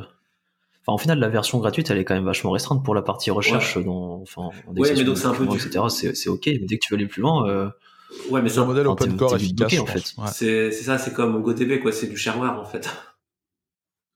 Bah, c'est pas du shareware du coup parce que alors peut-être peut-être maintenant, mais ils ont ils ont un modèle open core qui est hyper efficace et effectivement la le pourcentage de gens qui payent par rapport à leur base d'utilisateurs sur le produit open source est, infime parce qu'il y a du élastique partout. Et, tu vois, et, du coup, ils ont une base d'utilisateurs prêts à être monétisés le jour où ces gens-là font suffisamment de blé pour aller acheter des trucs à élastique, qui est énorme. Bah Alors du coup, pourquoi ils sont pas contents d'Amazon? Et je pense qu'à partir du moment où Elastic a levé, il s'est devenu euh, un marché euh, et que euh, la façon dont les Américains adressent le marché, c'est très land grab. Il faut que on aille chercher des parts de terrain de marché chez les autres parce que c'est comme ça qu'on fait il faut aussi trouver des nouveaux utilisateurs, mais je pense qu'une façon de, grossir, euh, c'est très guerrier, c'est très euh, allons, allons aller pécho les, Ouais, mais c'est alors Landgrab, c'est pas ça, c'est euh, l'autre chose, c'est plutôt Landgrab, c'est la colonisation américaine, où c'est plutôt le premier arrivé avait le droit de prendre. Bah, ça pour le coup, ils l'ont déjà. Ils l'ont déjà, et maintenant justement, ils sont en train de se tirer, de se faire la guerre pour savoir qui va gratter, qui va avoir le plus d'utilisateurs. Donc on n'est plus dans le mode Landgrab, on est dans le mode, on n'est plus dans le mode où il y a de la place pour tout le monde, on est dans le mode Highlander, quoi, tu vois. Bah, c'est-à-dire que le, voilà, le, Ouais, c'est ça. Le land est plus dispo. Maintenant, il faut aller le chercher. C'est ça. Et il faut aller le prendre chez les voisins, quoi. Avec ce que ça implique. Ce qu'ils ont fait aussi, d'ailleurs, aux États-Unis, puisqu'ils ont récupéré, parce que la Californie est en mexicaine à la base. Euh, ils ont, euh, ils ont fait du land grab euh, au milieu, puis après, ils ont dit, bon, bah, là, on a quand même envie d'avoir un peu plus de territoire, donc on va faire la guerre pour récupérer un peu plus. Ils font la même chose, en fait. Bah, et, ouais, et je pense qu'effectivement, quand tu deviens une boîte publique, tu as tellement de pression qui font que tu tu dois adresser le marché de cette manière-là et aller chercher des parts de marché comme ça. Euh, je ne sais pas si c'est euh, forcément euh, le truc le plus malin à faire. moi, ce que j'avais dit, et, je continue à le penser, c'est que la façon dont Amazon s'est lancé là-dedans est vraiment pas classe. Que le problème élastique Amazon, c'est un problème de, de Pourquoi c'est pas classe dans une position de, Pardon? Pourquoi c'est pas classe? Je pense que bah, à, l'origine, quand ils ont annoncé le premier partenariat, ils avaient dit que c'était un partenariat avec Elastic, alors que pas du tout. Ils ont énormément joué sur la trademark Elastic, qui pour le coup, elle n'est pas open source. Et, euh, c'est ça qui a, beaucoup énervé euh, les gens d'Elastic, d'utiliser un nom, une image, etc., euh, pour directement faire du blé dessus. Plus que utiliser le produit open source en tant que tel, parce que utiliser le produit open source en tant que tel, vas-y, t'as le droit, quoi. Ouais, bah, il ne contribuait pas non plus spécialement dans la, dans la code base, enfin dans le projet open source non plus, il n'y avait pas trop de participation. Ça, ouais, ça, ça, a plus c'était vu comme une mauvaise façon de faire qu'un truc illégal. Euh, après, euh, évidemment, euh, tout le monde a des intérêts divergents dans cette affaire. Évidemment, c'est intéressant pour eux d'aller chercher des parts de marché comme ça, bien sûr. Mais la façon dont c'est présenté essentiellement au début, c'est vous avez abusé la trademark élastique puisque vous avez abusé le code open source d'Elastic. C'est ça. Et donc ça, c'est pas classe. Mais pas classe, ça veut pas dire que c'est pas légal et qu'ils n'ont pas le droit de le faire, etc., etc. Ça a vraiment été présenté comme ça, donc. D'accord. J'en pense euh, ce qu'ils veulent. Moi, je pense que effectivement, Amazon a des pratiques euh, de manière générale peu classe. Euh, il suffit de regarder comment tous les produits Amazon basiques sont construits. Disons ça en étant concurrent d'eux. ouais, aussi, ouais. Ouais, on a forcément, on est forcément un peu biaisé. Bien sûr. Après, ils ont putain un paquet de boîtes. Hein. Enfin, tu vois, l'Amazon basique, c'est donc les Amazon basiques, c'est tout et n'importe quoi que tu peux acheter sur Amazon.com. En gros, euh, ils regardent ce qui se vend le plus, ils le refont chez eux, ils tègent euh, de la marketplace euh, la boîte qui vendait ce truc-là. Ouais, et du coup, ils récupèrent le marché. Ouais, d'accord, mais tu sais, Monoprix fait pareil, Leclerc fait pareil, ils font tout ça. Encore hein. une fois, c'est pas interdit. Ah, mais, c'est même pas original, je veux dire. C'est pas interdit. C'est surtout pas original. C'est pas classe. Oui, mais c'est même pas original. Ah, bien sûr. Amazon, c'est enfin, c'est Carrefour, Leclerc, ils n'ont jamais été connus pour pour leur euh, attitude classe et leur. C'est une boîte de retail. Hein. C'est ça, donc c'est leur culture. Hein, euh, c'est une boîte de retail. Après, ouais. Mais moi, c'est note que c'est tout ce que je dis. Moi, je dis juste que c'est pas classe. Que du coup, j'ai pas envie de travailler avec Après, on peut aller plus loin et je peux donner mon avis sur Amazon et sur le fait que la fortune d'Amazon s'est construite sur des salaires très bas et sur euh, une, une gestion de l'être humain déplorable. Mais c'est peut-être pas le sujet du podcast. Non, mais après, c'est euh, en même temps, c'est la même chose que pour Walmart, c'est la même chose pour euh, Leclerc, pour Carrefour. Ah tu vois, c'est c'est leur culture, quoi. la culture de retail, c'est l'enfer. C'est pas classe. Ouais, là, c'est ça. Mais là, dans le, dans le cas d'Elastic, après, là, c'est qu'ils, ils contre-attaquent un peu sur le sujet, quoi. Donc, euh... enfin, est-ce qu'ils, en même temps, ils peuvent se le permettre aussi, j'imagine, ou ils ont les moyens de le, de le faire, quoi. Ah, je pense que surtout euh, pour Amazon, euh, c'est pas très important, et pour Elastic, c'est extrêmement important. Absolument. Et c'est ça aussi qui est, qui est, compliqué, c'est qu'en tant que fournisseur de cloud, tu es dans une situation, dans une euh, position où tu peux abuser euh, de ta position dominante, de fait de cette histoire de gravité, d'avoir la data des gens et de décider. Euh, enfin, littéralement, ça te donne un, pouvoir de négociation que beaucoup d'autres n'ont pas, d'être le premier cloud qui a tout. Et tu peux en abuser. Alors moi, ce que j'avais bien aimé dans les, les différents endroits qui parlaient en fait de, ces articles-là, J'étais un peu surpris, mais je voyais pas mal de gens en fait qui disaient qu'ils allaient rester plus côté élastique, enfin plutôt aller voir euh, élastique et, la boîte en elle-même plutôt que de rester chez Amazon avec le produit open source qui en fait risque peut-être de vraiment être trop derrière l'innovation d'Elastic. Ouais, moi ce qui avait achevé, euh, ce qui, m'avait achevé, c'était euh, ah mais en fait je savais pas que ce produit-là il y avait une boîte qui s'appelait Elastic derrière. Ouais, il y a, y a, aussi ça. Et donc on tweetait ça et, factuellement du coup ouais c'est triste quoi. Bah, après, tu as, aussi, euh, tu vois, par exemple, bah, je parlais de Snowflake tout à l'heure, mais tu as Amazon, ils essayent de faire donc, pas mal d'outils là-dessus. Tu as Redshift, euh, tu as Kinesis aussi. Tu as, pas mal d'essais de pas mal de faire d'outils et ils sont euh, ils arrivent pas à s'imposer par rapport aux acteurs du, du métier comme qui sont aussi nouveaux qu'eux hein, si je le dis salement ils ont, ils ont dit, ils ont une tendance à repropriétariser des API publics et open source. Alors moi, ce que je pense plutôt, c'est qu'ils ont, enfin, c'est clairement ce qu'ils font, mais surtout, ils ont une capacité de recherche qui est surestimée. C'est-à-dire que euh, foncièrement, comme tu dis, ils contribuent pas, ils apportent pas, ils apportent des innovations au niveau de l'architecture des serveurs. Il n'y a pas de discussion là-dessus. Mais en revanche, c'est un retail, donc leur boulot, c'est euh, ils mettent des choses dans des boîtes. Donc là, ce qu'ils font, c'est qu'ils prennent des PC et ils les branchent, ce que fait OVH. Euh, et OVH, par exemple, essaye de fabriquer du logiciel. Amazon a sait faire du logiciel, mais ils savent pas forcément euh, inventer euh, foncièrement des nouveaux logiciels. C'est assez euh, polémique ce que je veux dire parce que c'est une entreprise qui est censée être très très connue pour sa recherche. Je suis que c'est infiniment d'accord avec toi. Je ne trouve pas ça polémique du tout. Je suis complètement d'accord avec toi. Euh, je pense que le cloud, euh, c'est des gens qui écrivent du soft. Je pense que OVH n'écrit pas assez de soft euh, pour être considéré comme un cloud pour le moment. Ça suffit pas de te renommer OVH Cloud. Je pense que pour l'instant, OVH est surtout un fournisseur d'infrastructure et donc ils font du retail. Quand ils feront plus de soft, on pourra en parler. Mais ils sont en deuxième concurrent. Fine.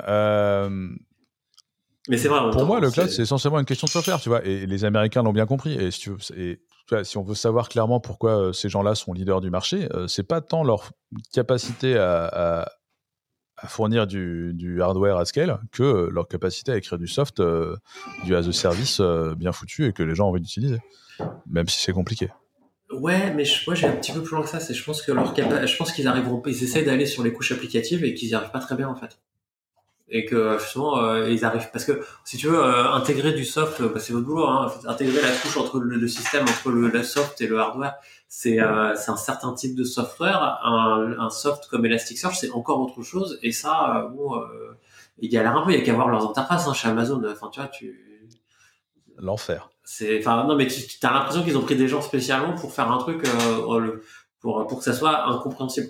T'as l'impression qu'ils ont, ils ont tu dépenses de l'argent sans faire gaffe Ouais, ou même, ouais, je sais, ouais, peut-être.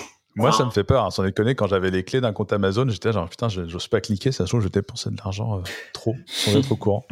Parce que ah. c'est compliqué, ouais. En, même temps, c'est aussi leur site qui est comme ça. tu cliques, tu C'est vrai. Mais, mais c'est, euh, mais c'est vrai qu'après, ils ont, après, je, je, dis ça, hein, mais d'un autre côté, ils ont fait Amazon Alexa, tu vois, ils ont, il y a, y a, quand même beaucoup de choses qu'ils ont fait. Ils essayent. Mais j'ai plutôt l'impression que c'est, euh, en fait, j'ai l'impression qu'ils prennent un projet qui est quasiment, enfin, d'un recherche qui est quasiment euh, abouti et ils a, et puis euh, ils productivisent assez rapidement, mais ils n'arrivent pas euh, à, à créer un mouvement autour de ça. Ils l'ont un peu fait avec le cloud, mais pour le coup, moi, je suis, enfin, si j'avais des actions Amazon, euh, j'en ai pas. je pense que je suis pas sûr que ça monte encore beaucoup, quoi, tu vois, parce que tu, tu, vois, je suis pas, je suis moins pour, pour le coup, c'est intéressant de leur cycle de croissance, quoi. Et, et cette histoire, hmm. Et, cette histoire d'Elasticsearch, c'est vraiment le, euh, pour moi, c'est un peu le, symptôme de ça, quoi. Euh, ce que je trouve hyper intéressant, c'est que même Elastic, c'est encore un peu, un peu bas niveau par rapport à des, des solutions SaaS euh, finies. Et j'ai l'impression, et c'est qu'une impression, je connais pas assez les offres, que tu as plus de SaaS utilisables finis chez Google que chez Amazon. J'ai que Google a plus cette culture-là produit que, que soft d'infra. Ouais, typiquement Firebase, même s'ils l'ont racheté. Ouais, enfin puis Firebase, euh, ils ont acheté euh, la boîte, euh, ils l'ont acheté au début, hein, et puis ils ont enfin sans, sans eux, ça n'existerait pas, je pense. Hein. Ça n'existerait plus en tout ah cas. Donc, ils ont acheté Firebase pour avoir une base et ils ont mis plein d'argent pour que ça devienne incontournable. Ouais. Mais c'est pas... Du coup, est-ce qu'ils savent faire des SaaS? Je, je, je, Effectivement, je, je sais pas.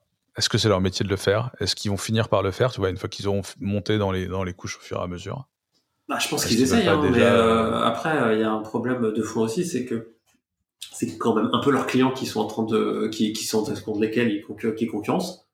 Et autant, euh, les, autant en retail, c'est habituel, autant je pense que si tu es Algolia et que tu vois qu'ils ont un projet de service qui commence à reprendre des clients, je pense que ton étape d'après, c'est de sortir de, c'est d'arrêter de leur donner de l'argent, tu vois c'est de te barrer, mais on parlait de retail et de Carrefour et de Leclerc, etc. effectivement, euh, il y a eu un moment où Carrefour s'est rendu compte qu'ils étaient en train de filer du blé à un, concurrent, et du coup, ils ont dit euh, Amazon, c'est terminé. Quoi.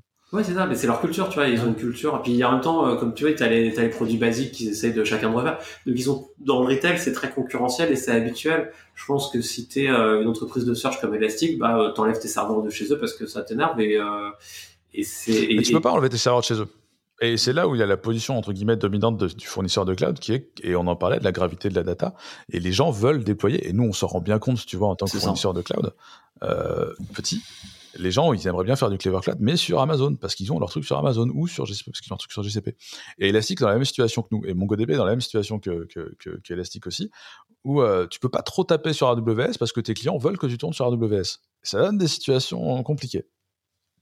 Mais c'est quoi leur infra, par exemple C'est genre une centaine de serveurs, c'est ça? Ah non, mais c'est le, le, service cloud d'Elastic. Non, non, non, je veux dire, parles de tes clients qui ont, de, la data, c'est quoi leur, euh, c'est ah, quoi, quoi, typiquement leur infra? C'est genre une centaine de serveurs qui tournent en permanence, tu vois, c'est ça. Bah, ça dépend quel client on a. Nous, on a pas mal de clients qui font du SaaS, par exemple.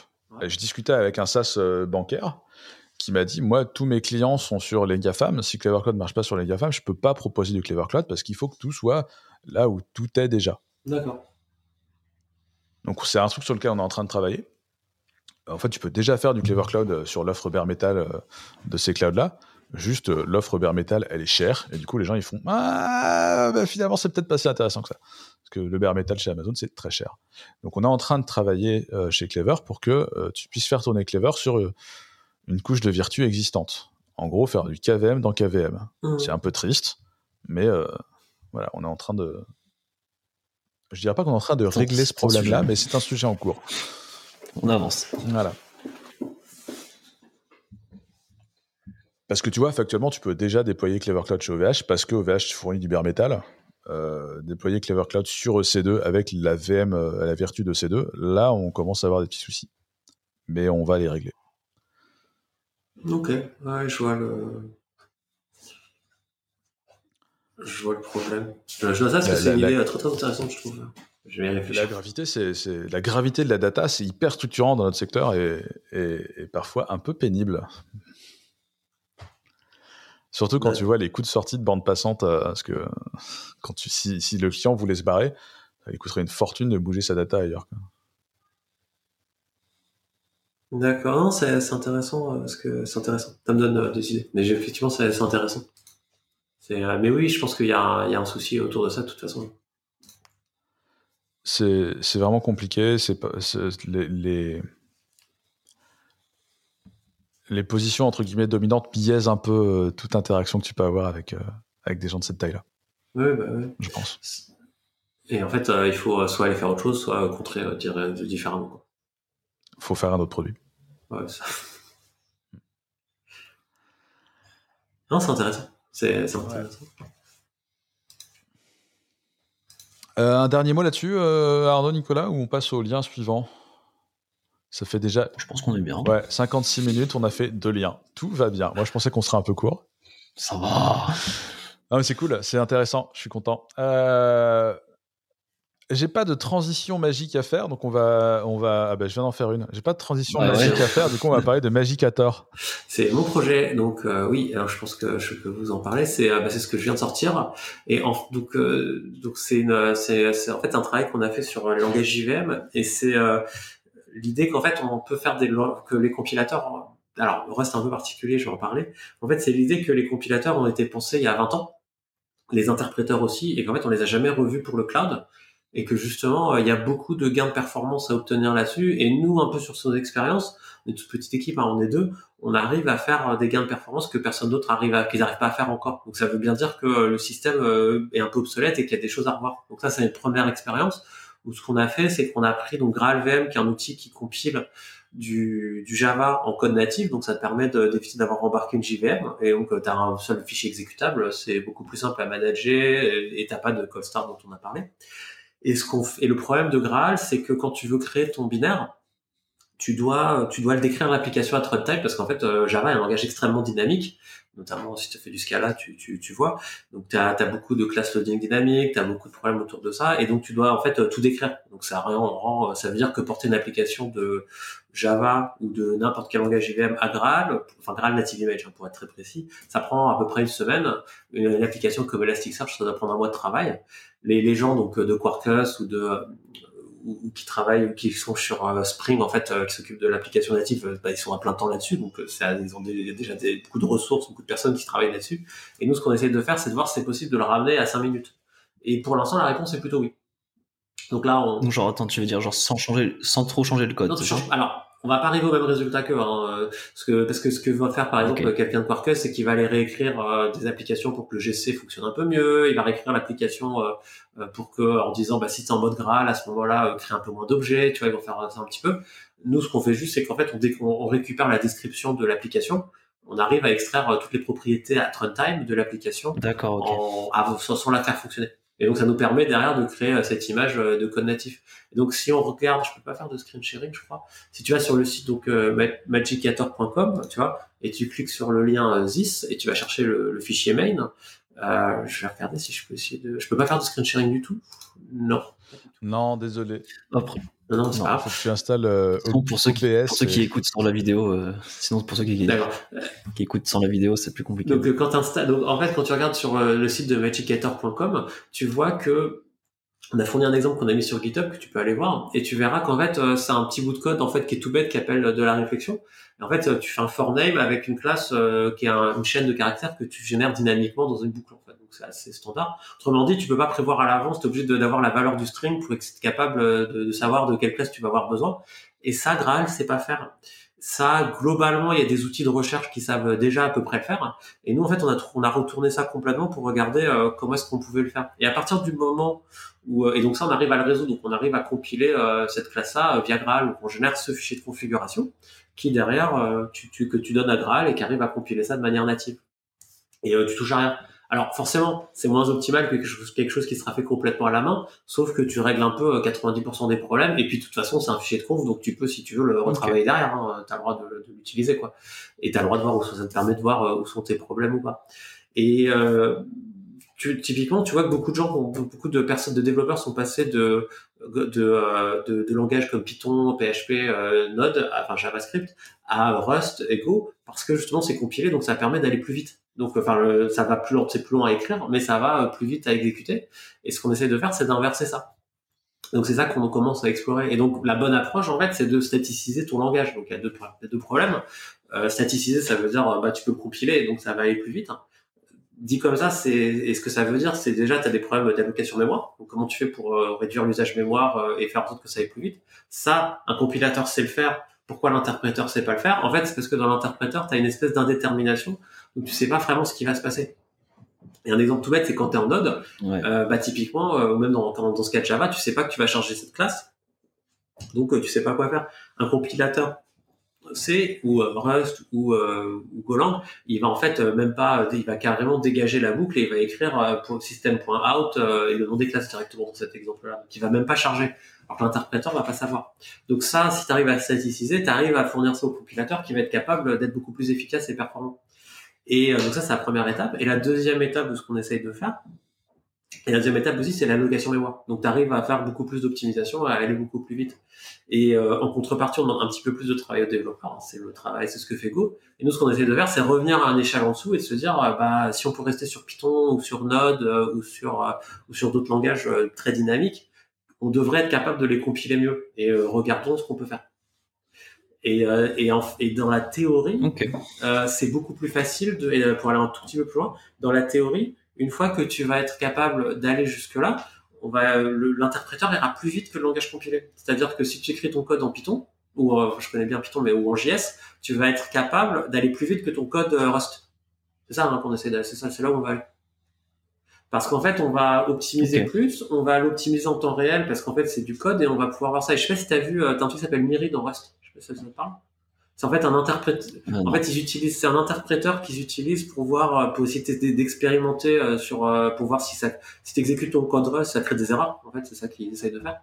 Euh, nous, en fait, on a pris, comme on est sur un langage interprété, on a pris cette idée d'interpréter le langage dynamiquement toujours. Et en fait, on, on expér- tu vois, on prend le programme. En fait, on va, on va, on va prendre le programme et en fait, on va rajouter des bouts, on va enlever des bouts, on va voir si ça marche toujours. Grosso modo, c'est comme ça que ça fonctionne. Donc, on, on utilise la capacité dynamique du langage pour euh, pour l'exécuter en temps réel et pour enfin dans la compilation et pour voir ce que ça va donner en résultat et pour l'optimiser. Et si tu vois, ça c'est un c'est Ok. c'est c'est un truc qui est capable que c'est un peu euh, c'est c'est rigolo, c'est euh, c'est très informaticien comme logique, mais tu peux surtout décrire, tu peux arriver à des optimisations que tu trouveras pas dans un langage comme Go. Mais du coup, c'est, c'est, alors c'est pas vraiment comme un just-in-time compiler. C'est l'étape d'après, euh, C'est ouais, ça. l'étape d'après. En fait, on fait, on va beaucoup plus loin qu'un JIT et on va euh, et on essaie d'aller, on essaie d'être beaucoup plus performant qu'un JIT. Le problème du JIT, en fait, c'est que déjà ça, le problème du JIT, en fait, c'est que l'idée du JIT, c'est de se dire, l'idée, c'est ce s'appelle la compilation dynamique. Et alors, l'idée de la compilation dynamique, c'est que tu te dis, bah, si j'ai le comportement de l'application en temps réel, je vais pouvoir l'optimiser. Ce qui est une bonne idée, hein. Parce que c'est vrai.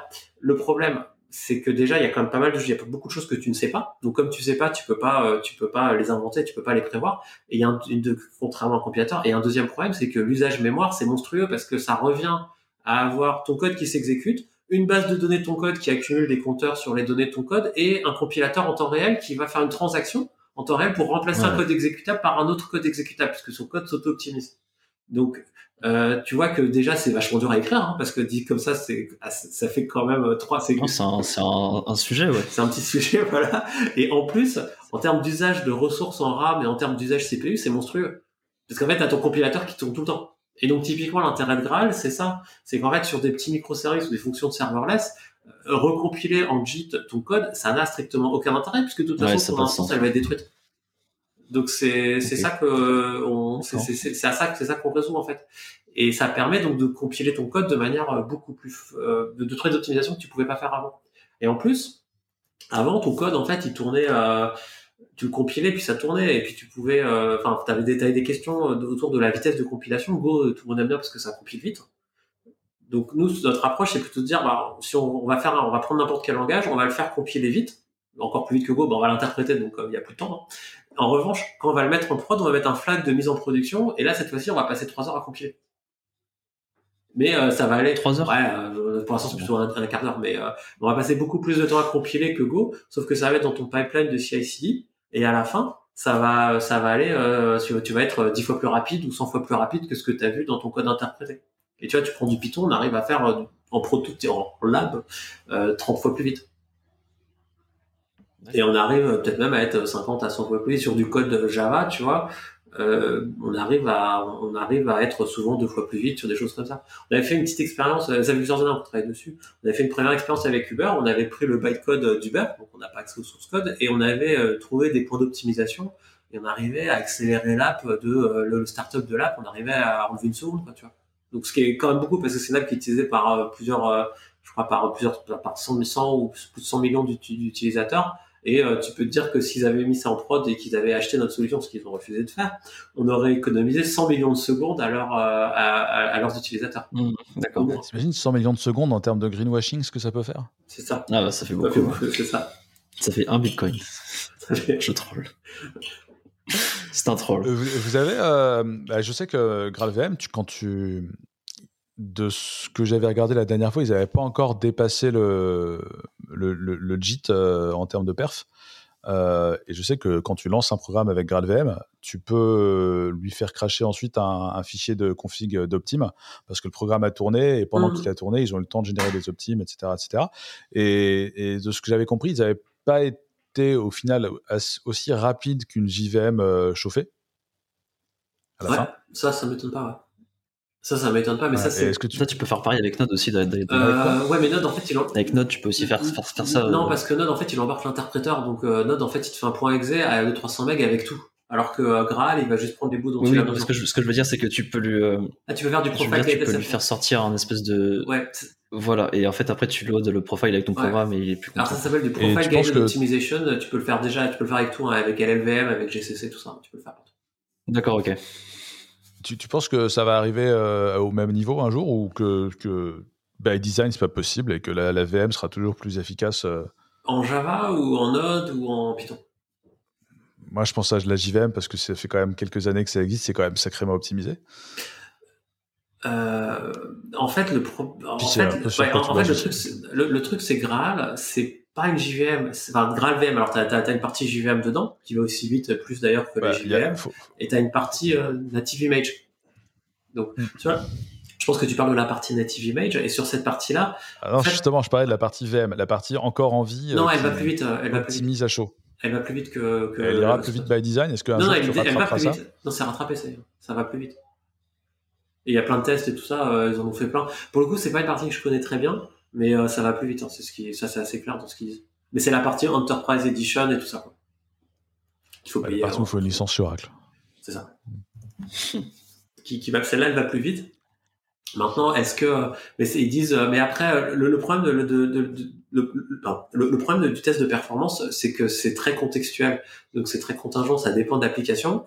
Et euh, tu peux, as des benchmarks euh, qui essayent d'être d'unifier un peu tout ça, mais en vrai, ça dépend de ton use case.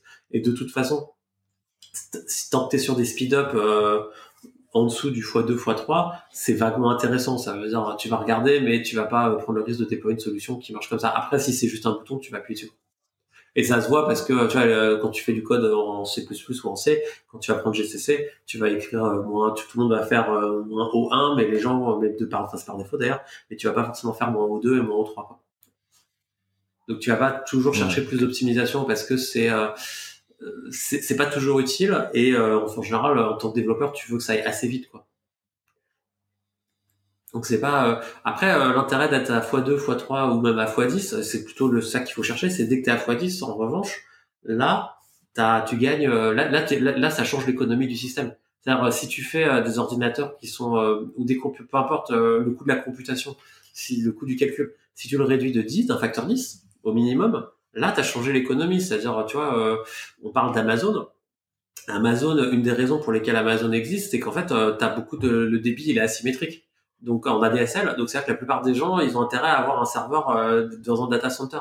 Maintenant que tu as beaucoup de fibres optiques, tu vois, euh, bah, euh, nous, on, avait réfléchi, on a réfléchi à ça. On est en train de se dire, bah, je vais mettre mon, serveur chez moi, quoi. J'ai 150 bah, mégas Oui, après il y a la 5G en plus, mais avec la fibre, c'est mais, mais juste avec la fibre, là, tu vois, j'ai 150 mégabits d'uplink, quoi. Tu vois, j'en fais rien, quoi. Donc je peux mettre un serveur. Pourquoi j'irais payer 2000 euros par an à Amazon pour mettre un serveur qui va servir des pages statiques que de toute façon ça va pas faire de bruit, ça va pas consommer d'énergie parce que j'ai pas beaucoup de trafic et ça va euh, et ça va euh, et ça va marcher chez moi. Tu vois, ce que je veux dire par là en fait, c'est je, je te demande cette, je fais un peu un détour pour t'expliquer qu'en fait il y a des raisons techno-économiques qui vont structurer un marché.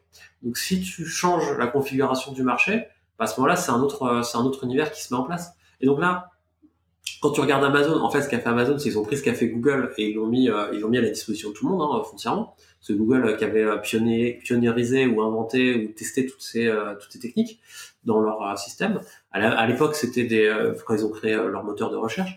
Et après, Google, Amazon connaissait des, enfin, ils ont fait à peu près des choses similaires et ils les ont mis, mais ça commençait à être à peu près connu.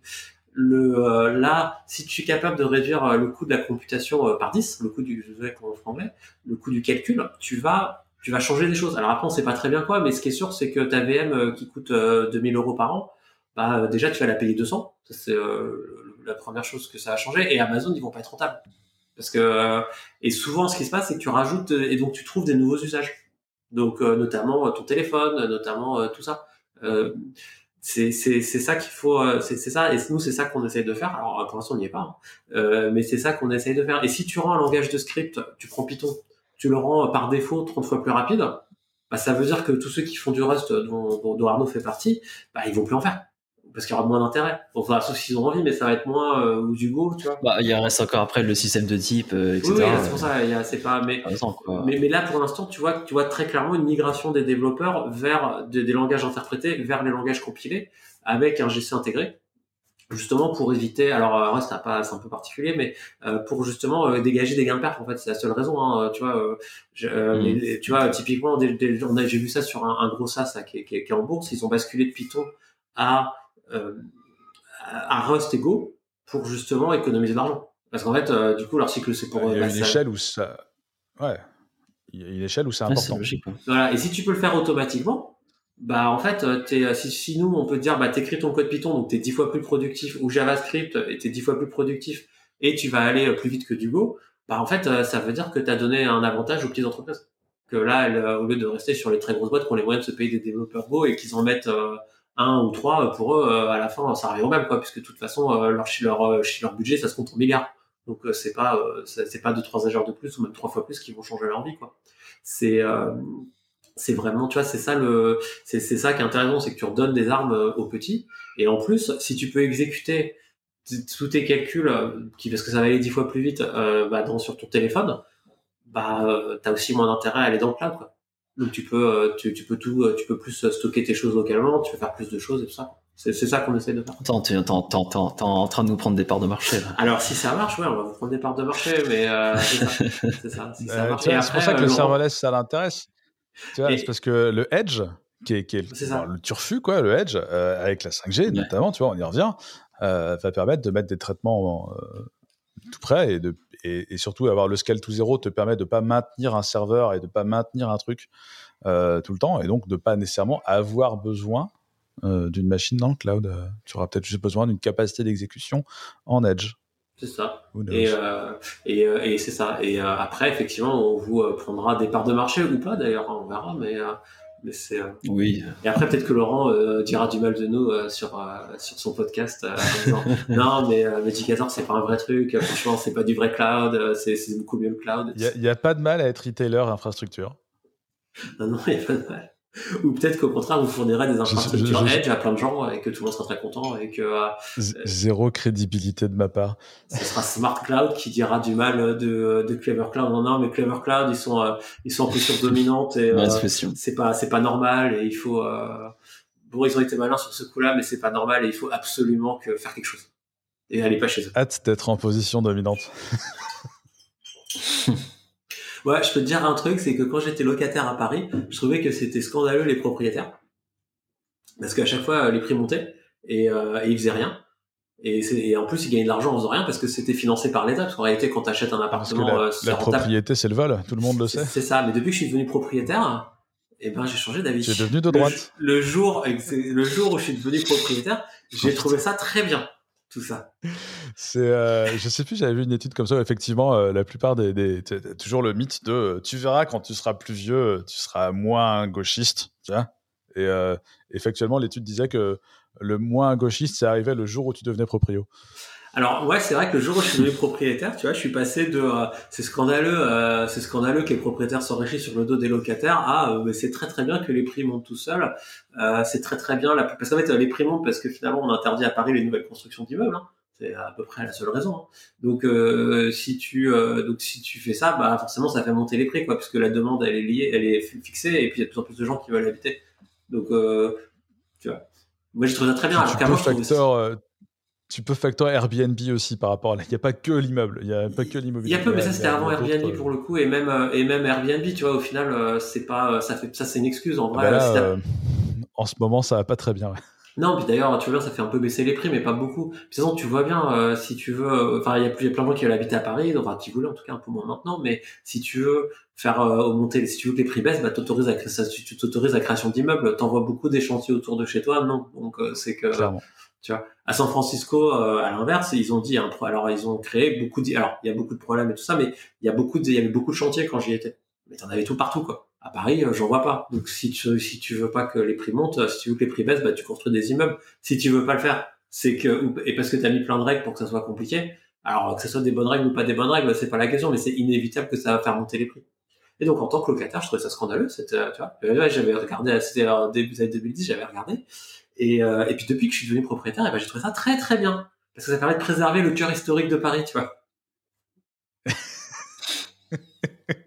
oui, voilà, ça, ça, ça, a changé ta perspective et, ça t'a permis de prendre en compte la, la macroéconomie euh, dans, ce club. Bref. Voilà, non mais tu vois, donc je pense que quand vous serez en position dominante. Euh...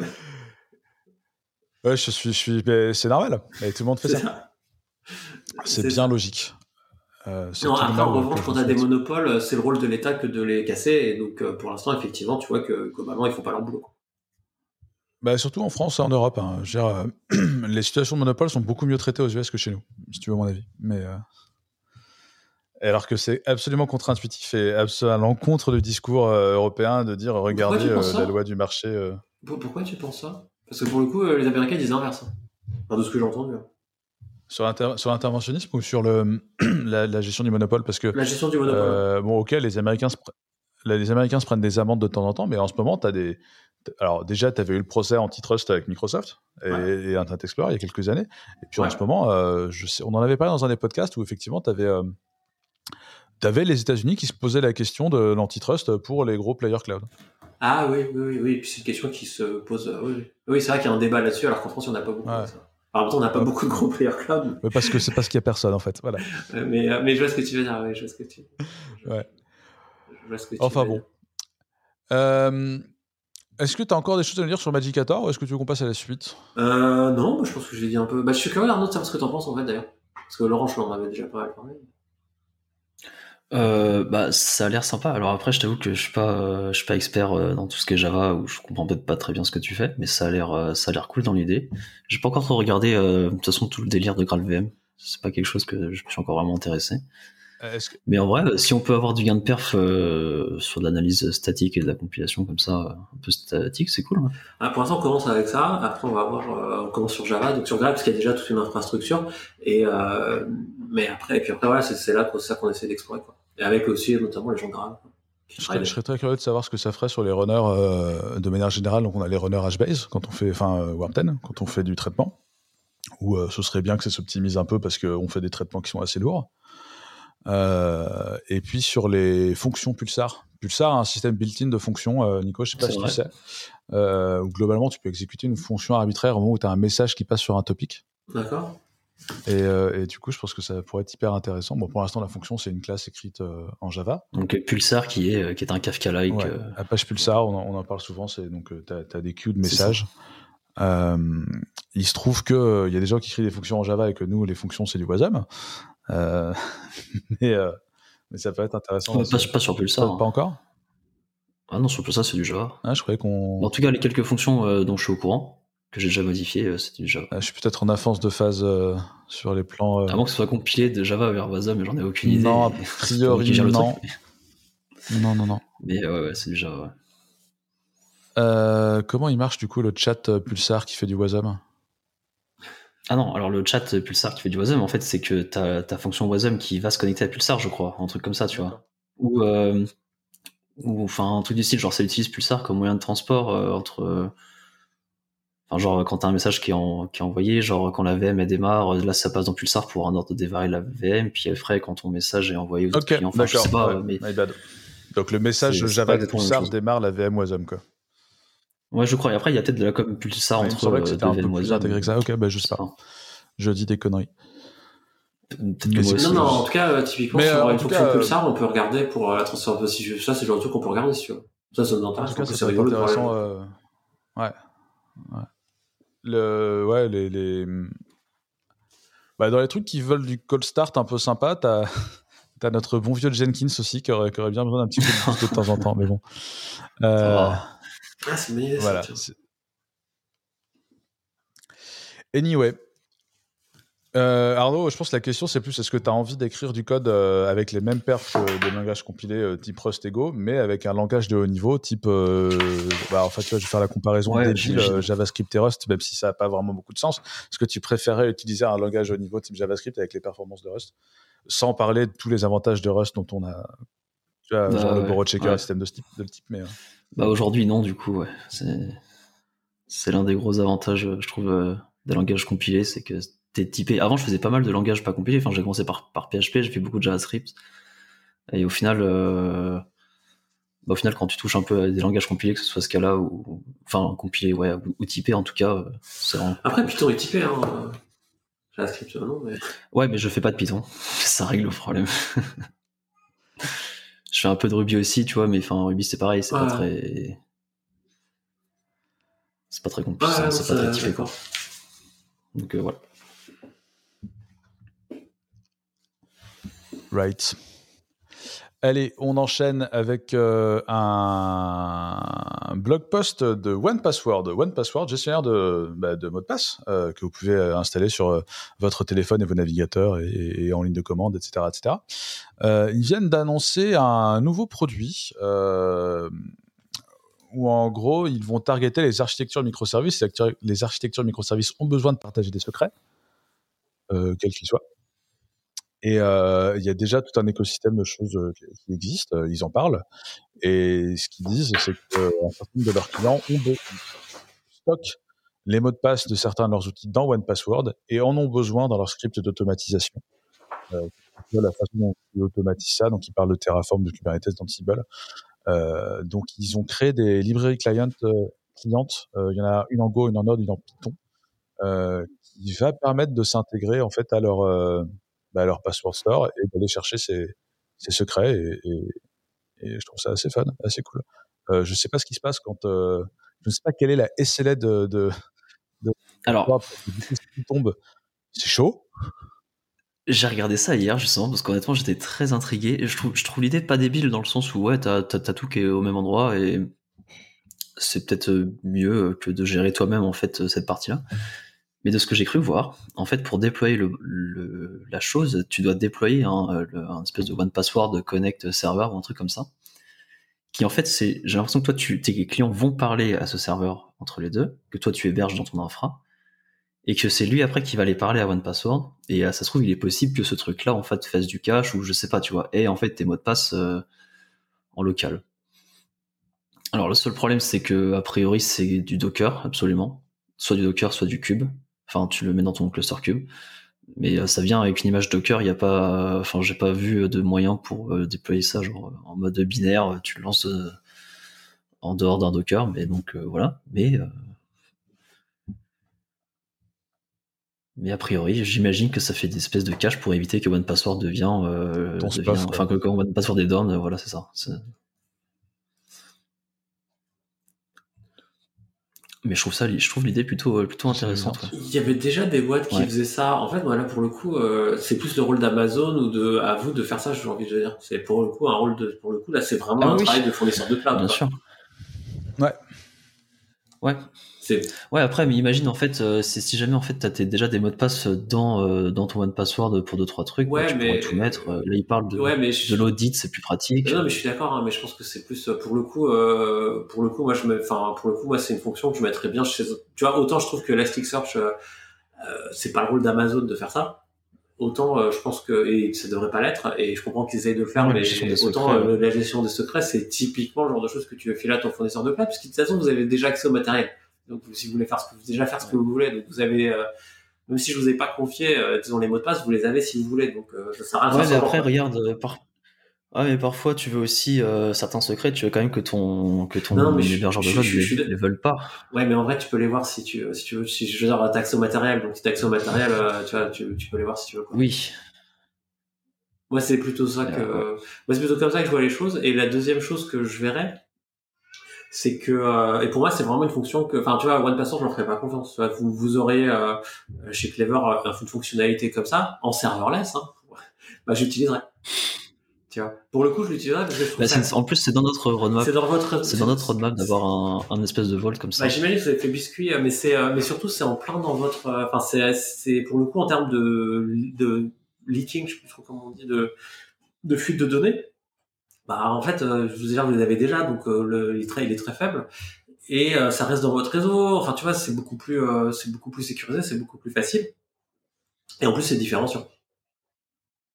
Parce que le problème que tu as de. Ah, après, la, différence, c'est quoi OnePassword, c'est un, un, produit complet euh, que tu peux aussi filer à des noms techniques. Euh, ouais, d'accord, mais je vais pas. oui, mais c'est pas ton nom technique qui va être ta clé Stripe. ouais, mais en fait, c'est pour stocker des choses comme les clés Stripe, des choses comme ça que tu peux mettre dans ton GitHub, en fait. Ouais. Donc, euh, si tu avais, tu vois, pour le coup, pour le coup, moi, c'est plus un truc que je verrais chez vous qui est assez facile à faire et qui en plus est, est intéressant, quoi. Define assez facile à faire. Je pense qu'il y a un certain nombre de problématiques euh, à prendre en compte. Euh, Alors assez facile à faire, ça veut dire c'est pas moi qui le fais, hein, c'est facile. Ouais, voilà. C'est le moment où on parle de l'effet Dunning-Kruger dans lequel j'avais prévu de parler, mais finalement non. Mais peut-être qu'on, je pense qu'on n'aura pas le temps. de euh, qu'est-ce que c'est, qu'est-ce qui est facile? Et euh, est-ce qu'on va bon Non, mais voilà, mais non, mais ce que je veux dire, c'est que c'est pas si trivial, mais c'est pour le coup, je pense que c'est intéressant. Enfin, pour le coup, c'est. je, je, suis d'accord avec toi. Pour l'instant, la, la, la, situation dans laquelle on se, on se met, euh, on on a un équivalent de ce truc-là qui est pas forcément compris comme ça et qui est pas forcément aussi efficace, mais plus agnostique. C'est-à-dire que tu configures tout à coup de variables chez Clever, toutes les variables sont stockées de manière encryptée dans, euh, dans notre base de mmh. données. Et euh, elles sont mises à dispo sous forme de variables d'env. Alors, il y a plein de gens qui vont dire les variables d'env, c'est pas safe parce que quand tu démarres la VM, si quelqu'un est connecté dessus, ils vont le voir. Et du coup, ça implique d'avoir un client à chaque fois. Donc, ça implique, nous, qu'on développe un client pour aller taper dans le credential store de, de Clever en sachant qu'il y a déjà des gens qui ont fait des clients et des solutions comme ça, par exemple Hitachi euh, Volt. Et euh, moi, le truc qui me gêne, et je dis pas qu'on va pas le faire, euh, c'est que du coup, on, ajoute de l'adhérence au code chez nos utilisateurs, et c'est pas forcément un truc qui m'enchante. Encore une fois, je dis pas qu'on va pas le faire, mais, demander à des gens qui partent sur le principe que leur code devrait se déployer partout, d'ajouter ton client, je, je, je, suis suis pas hyper chaud. Ah non, je suis d'accord, hein, mais je pense que même euh, la système d'orbe, c'est pas mal. Hein, mais c'est, c'est juste que pour le coup, moi, je serais, en tant qu'utilisateur, j'aurais du mal à le donner à One Password. Ouais. Euh, et en plus, c'est pas les mêmes types de mots de passe que tu as, cette que tu dis, c'est une solution euh, un user. Mais c'est pas euh, c'est pas les mêmes types de mots de passe. Nous on a une base one password pour euh, les mots de passe de compta, les machins, les trucs. Euh, pour les mots, la prod, c'est pour les systèmes de prod avec les facturations tout c'est encore d'autres mots de passe et pour le coup, je pas spécial, c'est pas les mêmes en fait. Ils ont pas vocation à se mélanger quoi, parce que tu vois, c'est des clés d'API, des choses comme ça. Dans l'autre cas, c'est des login password. Quoi. Donc j'aurais pas vraiment, je serais pas très confiant quoi pour les mélanger. Ouais, je comprends. Après, euh, tu vois, je peux faire mm. toutes les projections que je veux. De toute façon, tous les users sont différents, tous les use cases existent. Hein. Il serait bien qu'on fasse les deux. C'est ça. C'est ça. Pour l'instant, d'autres gens le font. Donc, notre discours actuel, c'est d'utiliser ce que les autres gens font. Et si un jour on peut le fournir, on le, on le, on le fournira. Bah oui, c'est bien. C'est bien aussi. Ouais. Euh, on enchaîne euh, parce qu'on est à la bourre et on va parler de. Euh, on en a parlé vite fait la semaine dernière. Rust dans Android et Rust dans le kernel. Et donc là, c'est un mail qui a été envoyé il y a deux jours. C'est une RFC pour Rust dans le kernel et c'est Arnaud Lefebvre. Voilà. Si on, de toute façon, si on parlait pas de Rust un, minimum dans le, dans le podcast, ça va pas. serait pas un vrai podcast. voilà. mais du coup, en effet, ouais, c'est un des développeurs, a priori, qui est sur le sujet d'intégrer Rust dans le kernel, qui a posté sur la mailing list une RFC en fait sur euh, comment est-ce qu'il, enfin donc euh, request for comment euh, aux différents utilisateurs et développeurs du kernel Linux pour qu'ils jettent un œil en fait sur comment est-ce qu'ils ont intégré aujourd'hui la gestion de Rust dans le kernel. Donc ça va a priori donc commencer par les modules, hein, je crois qu'on en avait déjà parlé. et en fait, ils ont essayé également eux réimplémenter un module de Android, je crois, je ne sais plus trop, euh, en Rust en fait justement pour bah, donner un exemple de code en fait de ce que ça donnerait et d'implémentation. Et donc les gens sont invités à commenter, à regarder.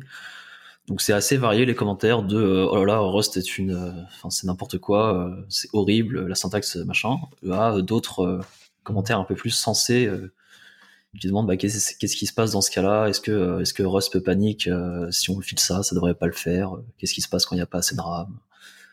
Donc euh, voilà, euh, pas mal de pas mal de commentaires euh, pour que ça soit intégré après et corrigé pour, pour une intégration dans le kernel.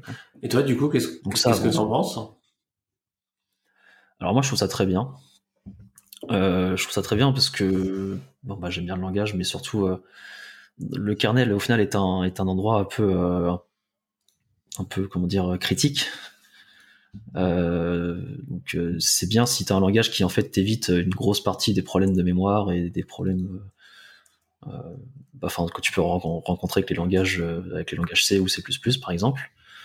Donc moi je trouve ça cool, surtout dans les modules. Dans les modules parfois ça dépend tes modules, mais alors nous on les active pas par défaut donc on en a pas, mais les modules c'est pas toujours un truc très genre les modules Nvidia par exemple. Bon bah c'est pas toujours la fête quoi, ça pète assez facilement.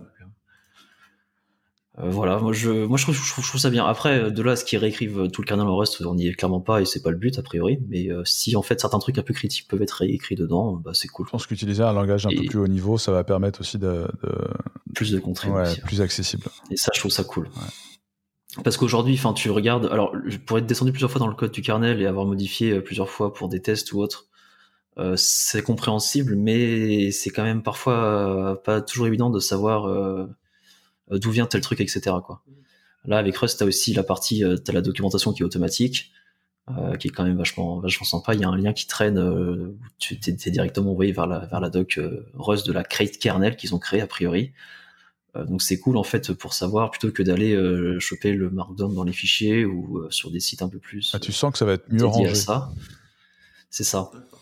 Mais après, en fait, il faut aussi que ça s'intègre au, mode de développement des, développeurs canal actuels parce que bah, ils sont un peu moins habitués peut-être à ça. Il euh, y en a qui ont dit ouais, la doc en HTML, c'est compliqué euh, à lire euh, dans un terminal, tu vois, c'est pas évident.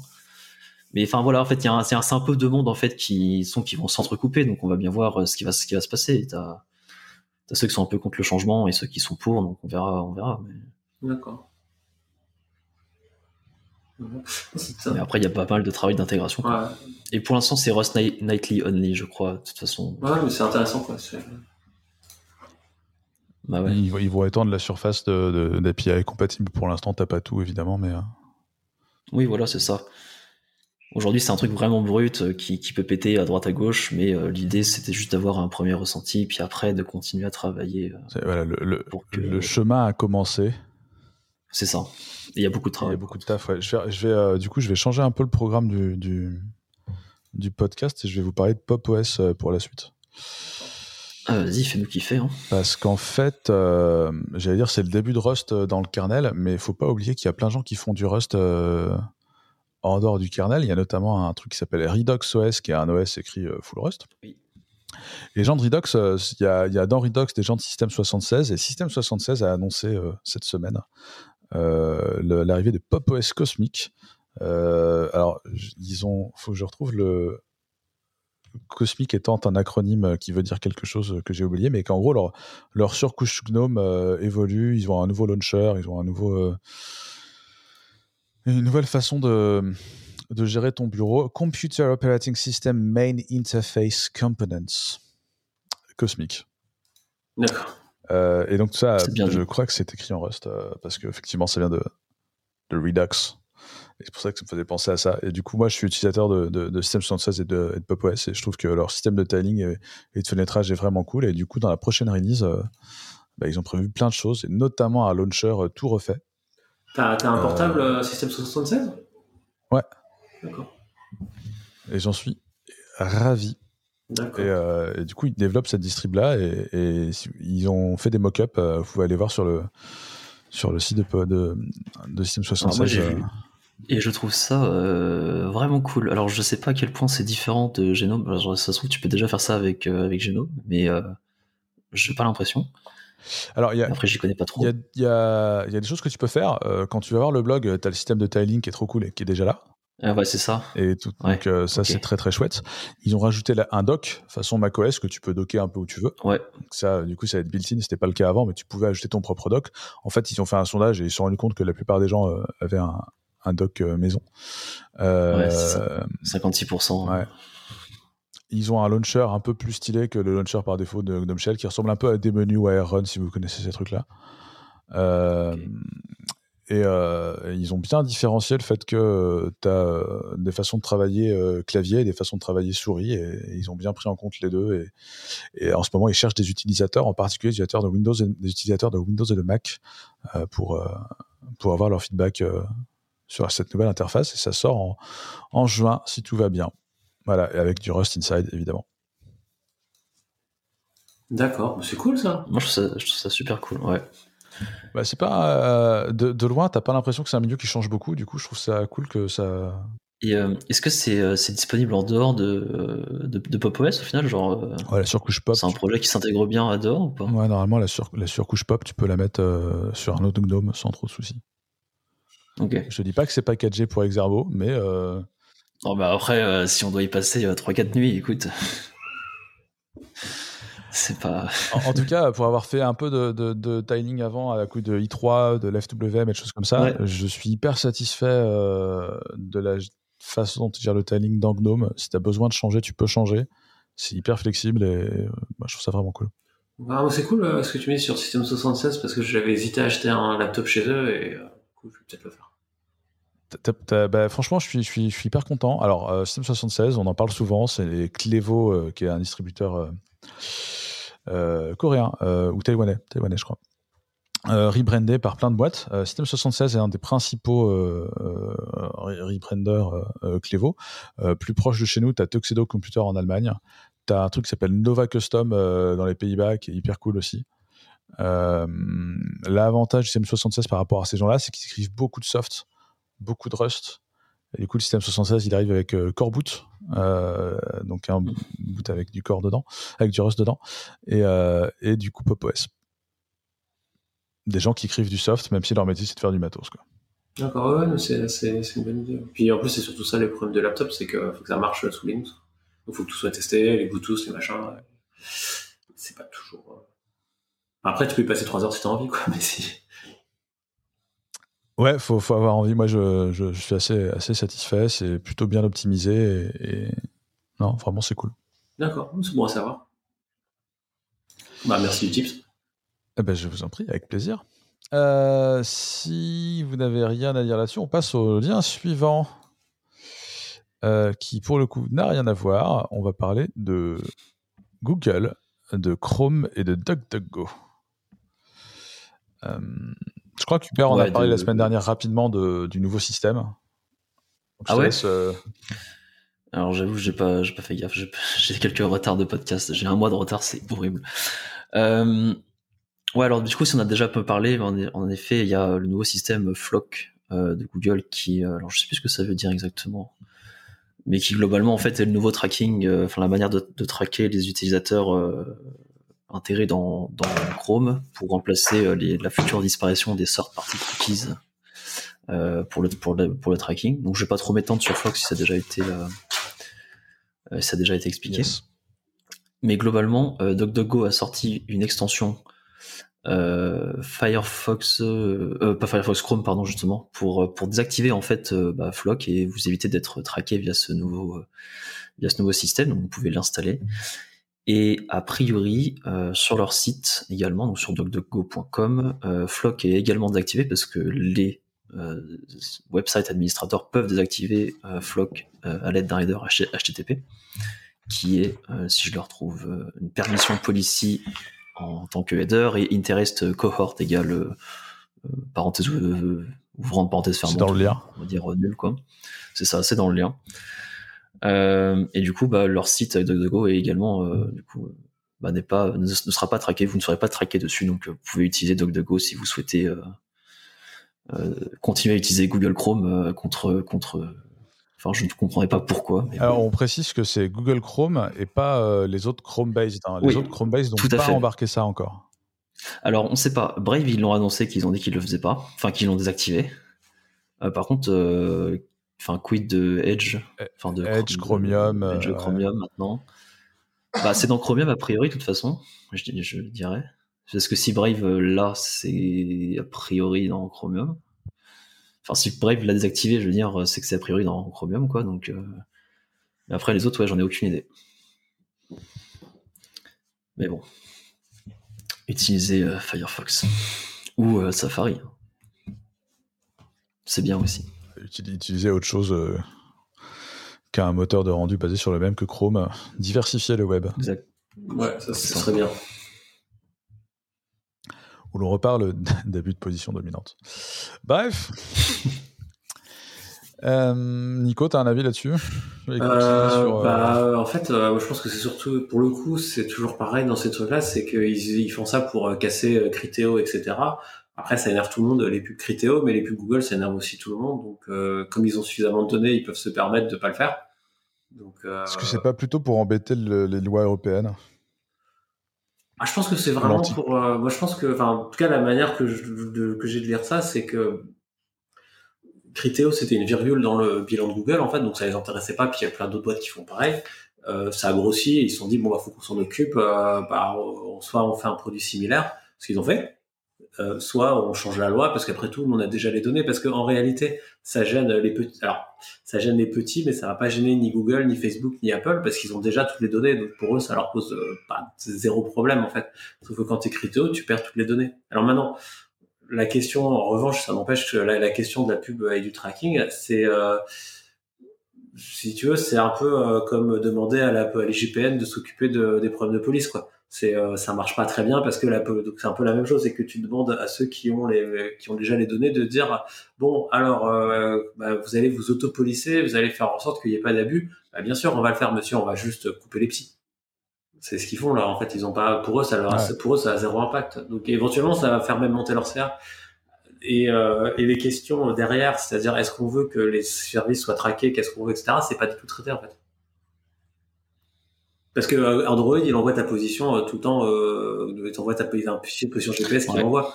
Et ça, si tu veux, Google, il l'a et ils savent à peu près, et ils arrivent à te poser des pubs de manière anonyme. Ça change pas grand chose, tu vois. Ouais.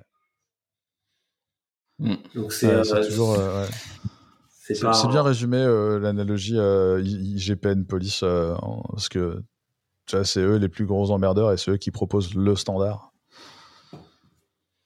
Ouais. Bon après le standard est proposé par eux, mais il est aussi soutenu par d'autres. Hein. Euh, il y a des annonceurs qui le soutiennent, etc. Donc. Euh. Oui, mais ça c'est euh, un peu comme si tu demandes à l'industrie du tabac de se réguler. Hein. Ils le font. Hein. Il n'y a pas de problème. Hein. Là ils proposent plein de choses, mais pas d'arrêter que les gens pas que les gens arrêtent de prendre du tabac, pas arrêter de fumer. Ah, non, bah, ça, c'est sûr. Ouais, Donc là, c'est un peu la même chose. Ça a été un truc dénoncé par Ouais, le, donc le floc, là, le nouveau système a été dénoncé par Electronic Frontier Foundation comme un truc pas du tout anonyme et.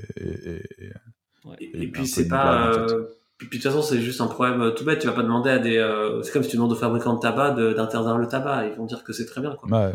Donc, il y a des problèmes, on va trouver des solutions. Vous inquiétez pas, c'est ce qu'il faut. Donc là, si tu dis, si la société décide que traquer les gens et les suivre dans des gros logiciels, c'est pas bien, bah, faut pas demander à Google de s'en occuper, quoi.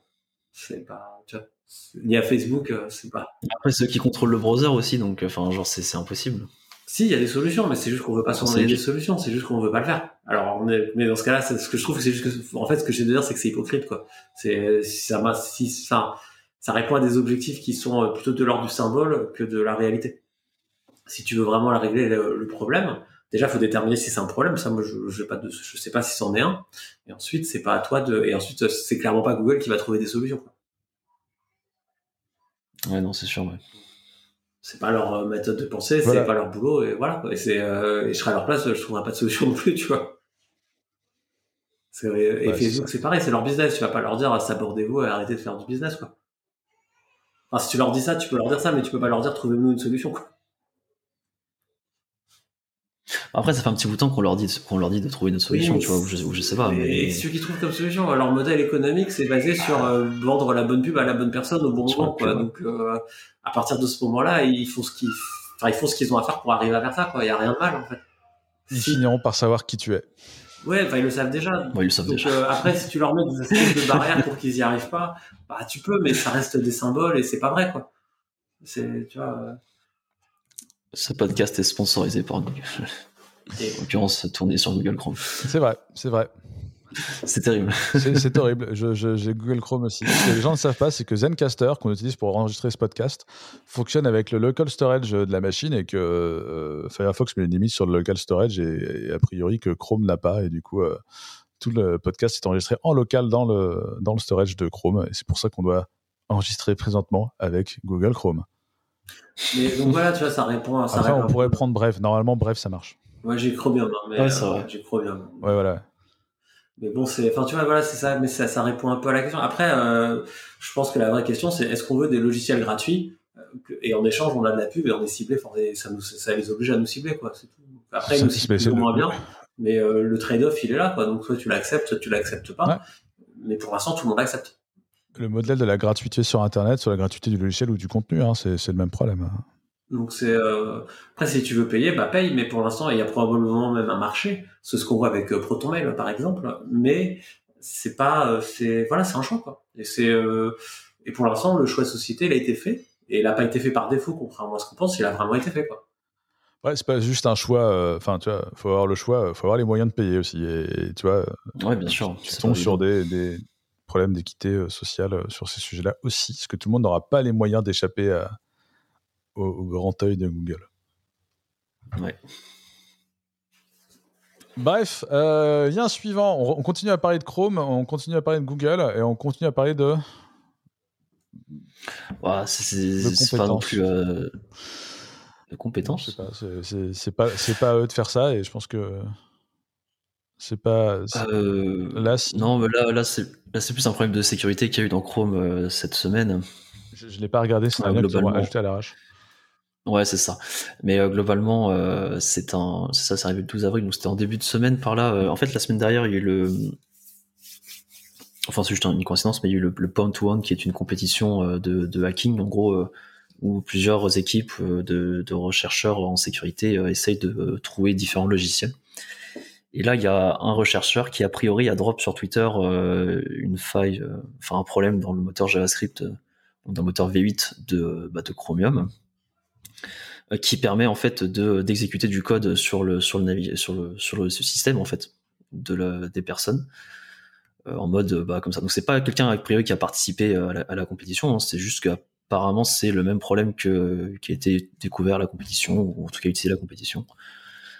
Euh, donc bah mettez à jour vos Google parce que enfin vos Google Chrome parce que ça a, ça a été fixe, mais globalement euh, c'est le problème a d'avoir été fixe dans, dans, dans V8 et le souci en fait qu'il y a, c'est que Chrome ne met pas à jour V8 toutes les, toutes les, toutes les, toutes les heures. Imaginons, il le met à jour apparemment toutes les 15 jours.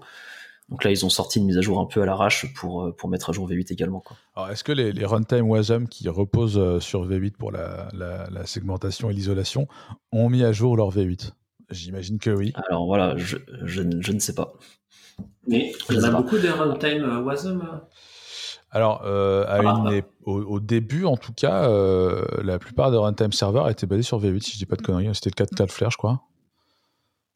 Euh, c'est peut-être plus vrai maintenant. Ou alors c'était. Euh, euh, si Cloudflare est basé sur V8, ouais. ouais. Oui, si c'est vrai, c'est Cloudflare. Ouais, J'imagine qu'ils ont peut-être mis à jour. Parce qu'en plus, j'avais cru voir que le code chargeait justement du Wasm, entre autres. Donc il y a peut-être un lien avec, je sais pas. Le code est sur GitHub, si vous voulez. Mais globalement, pour les, enfin, pour navigateurs euh, Google Chrome, apparemment, c'est pas trop gênant parce qu'il y a, encore, en fait, il y a la sandbox qui est, avant qui vous interdit de faire ça, mais c'est plus pour les applications genre Electron, euh, et tout, etc.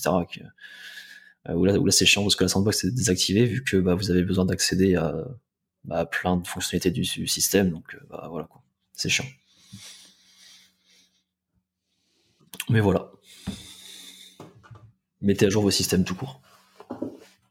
Ouais, faites-le, faites-le régulièrement.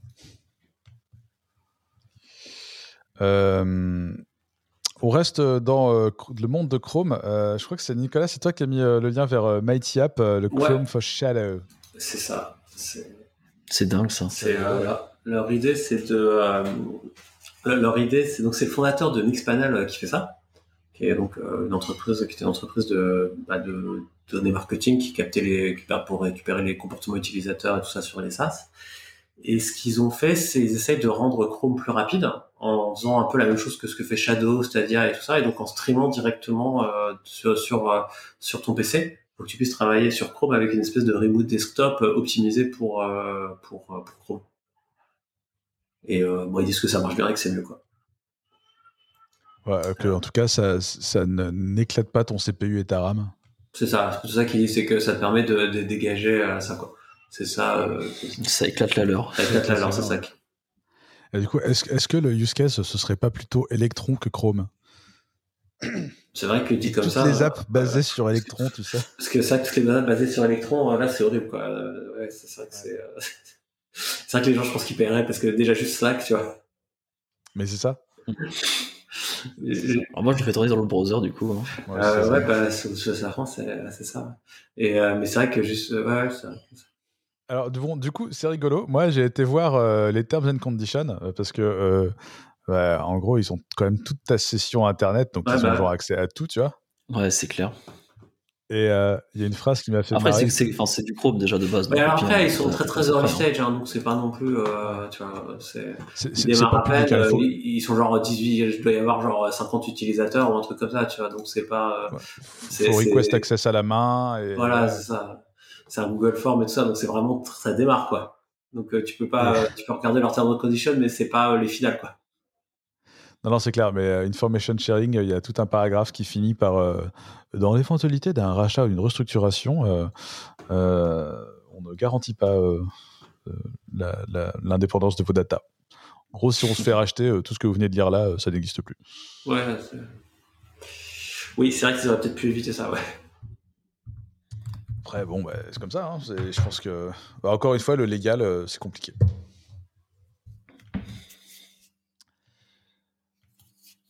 Et on en profite pour faire un coucou aux joueurs de Shadow euh, qui sont en, recherche active de repreneurs. Alors, je crois qu'il y a la réponse des repreneurs, euh, c'est pas mardi Je crois que là, on est dans la semaine où le juge doit euh, être tout seul et parler à personne. Ensuite, il y a trois semaines. Et donc, il reste deux offres. Il reste l'offre GSP Ubique d'Octave, Klaba, le patron d'OVH, et l'offre euh, des employés de Shadow, donc euh, Jean-Baptiste Kempf, euh, qui est CTO, et, qui s'est lié à l'offre Scaleway, Iliad, Xavier Niel, tout ça. Donc là, il y a ces deux offres-là. Il y avait une offre des Suisses, mais ils ont laissé tomber. Et maintenant, il y a juste ces deux, deux, francophones. -là. Ok. On verra. On leur souhaite bien du courage. Ouais, et puis du succès. Yes. Ouais. Ouais, aussi, ouais. Surtout. Euh, hop, dernier, dernier lien de ce podcast, car il est 1h53. Enfin, il est 1h53, il est 1h25, mais ça fait 1h50 qu'on parle. le top level await dans Firefox 89. C'est ça. Donc Firefox 89 qui est genre la version. C'est quoi C'est la version Nightly? Ouais, c'est la Nightly. globalement, maintenant, bah, comme vous pouvez déjà le faire dans Chrome depuis la version 89 également de Chrome, je crois, vous pouvez appeler directement des fonctions euh, enfin pas des, fonctions, mais vous pouvez await directement euh, une promise ou, autre euh, dans un module top level en, JavaScript dans Firefox. genre avant, vous étiez obligé d'avoir les, les mots-clés await à chaque fois quand vous l'utilisez dans une fonction. Donc c'était parfois un peu un peu chiant pour soit expérimenter rapidement ou même en fait pour avoir deux trois fonctionnalités cool. C'était pas hyper lisible, de le faire dans fonction. surtout. Enfin, lisible, ça te, ça te forçait à tout wrapper dans une fonction, ce qui était un peu triste quand tu. Enfin, ils ont fait une façon plus simple. Ouais. Je sais pas. Après, moi, je suis, resté au JavaScript un peu en mode, euh, de toute façon, déjà à la base, quand on utilisait jQuery, on wrappait tout dans une fonction qui était exécutée que quand jQuery était chargé, tu vois, donc ça me change pas trop. Ah, bah, moi, je trouve l'exemple, l'exemple qu'ils ont mis sur le, sur le, sur le site euh, est assez parlant, où tu as effectivement le, le code tout wrappé dans la fonction et le code tout simple avec top await, et il y en a un qui est plus lisible que l'autre. C'est vrai, c'est vrai. C'est vrai que c'est Je me demande si TypeScript va le récupérer aussi d'ailleurs. TypeScript? Ouais. De toute façon, TypeScript, c'est pas euh, interprété directement, c'est recompilé dans du JS de toute manière. Ouais, ça. Oui, mais du coup, est-ce qu'ils vont, le... oui, mais est qu'ils vont le récupérer dans le batch Ah oui. Bon, je pense que ça se trouve, tu pouvais peut-être même déjà le faire, il le faisait pour toi automatiquement. c'est possible, ouais. ouais. Pas se mentir. C'est probable. Mais enfin voilà, du coup, petite news sympa, ça arrivera dans vos Firefox préférés d'ici euh, mai, euh, a priori. C'est cool. Yes.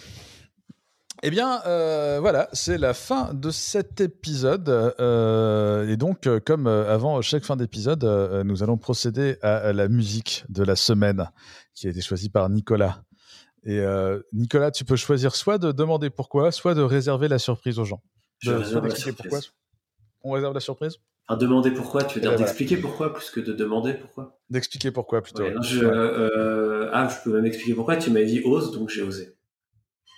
Voilà, et eh ben du coup, euh, on vous dit euh, au revoir et à la semaine prochaine. Merci Nicolas d'avoir bah, participé. merci à vous de m'avoir reçu, c'était très intéressant et j'ai beaucoup apprécié. Avec plaisir, bah, merci, nous aussi. C'était vraiment cool. Ouais.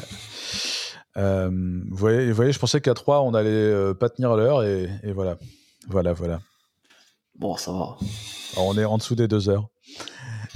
Anyway, ça. Euh, merci infiniment à toutes et à tous de nous avoir écoutés et on vous dit à la semaine prochaine. Au revoir. Salut. Au revoir.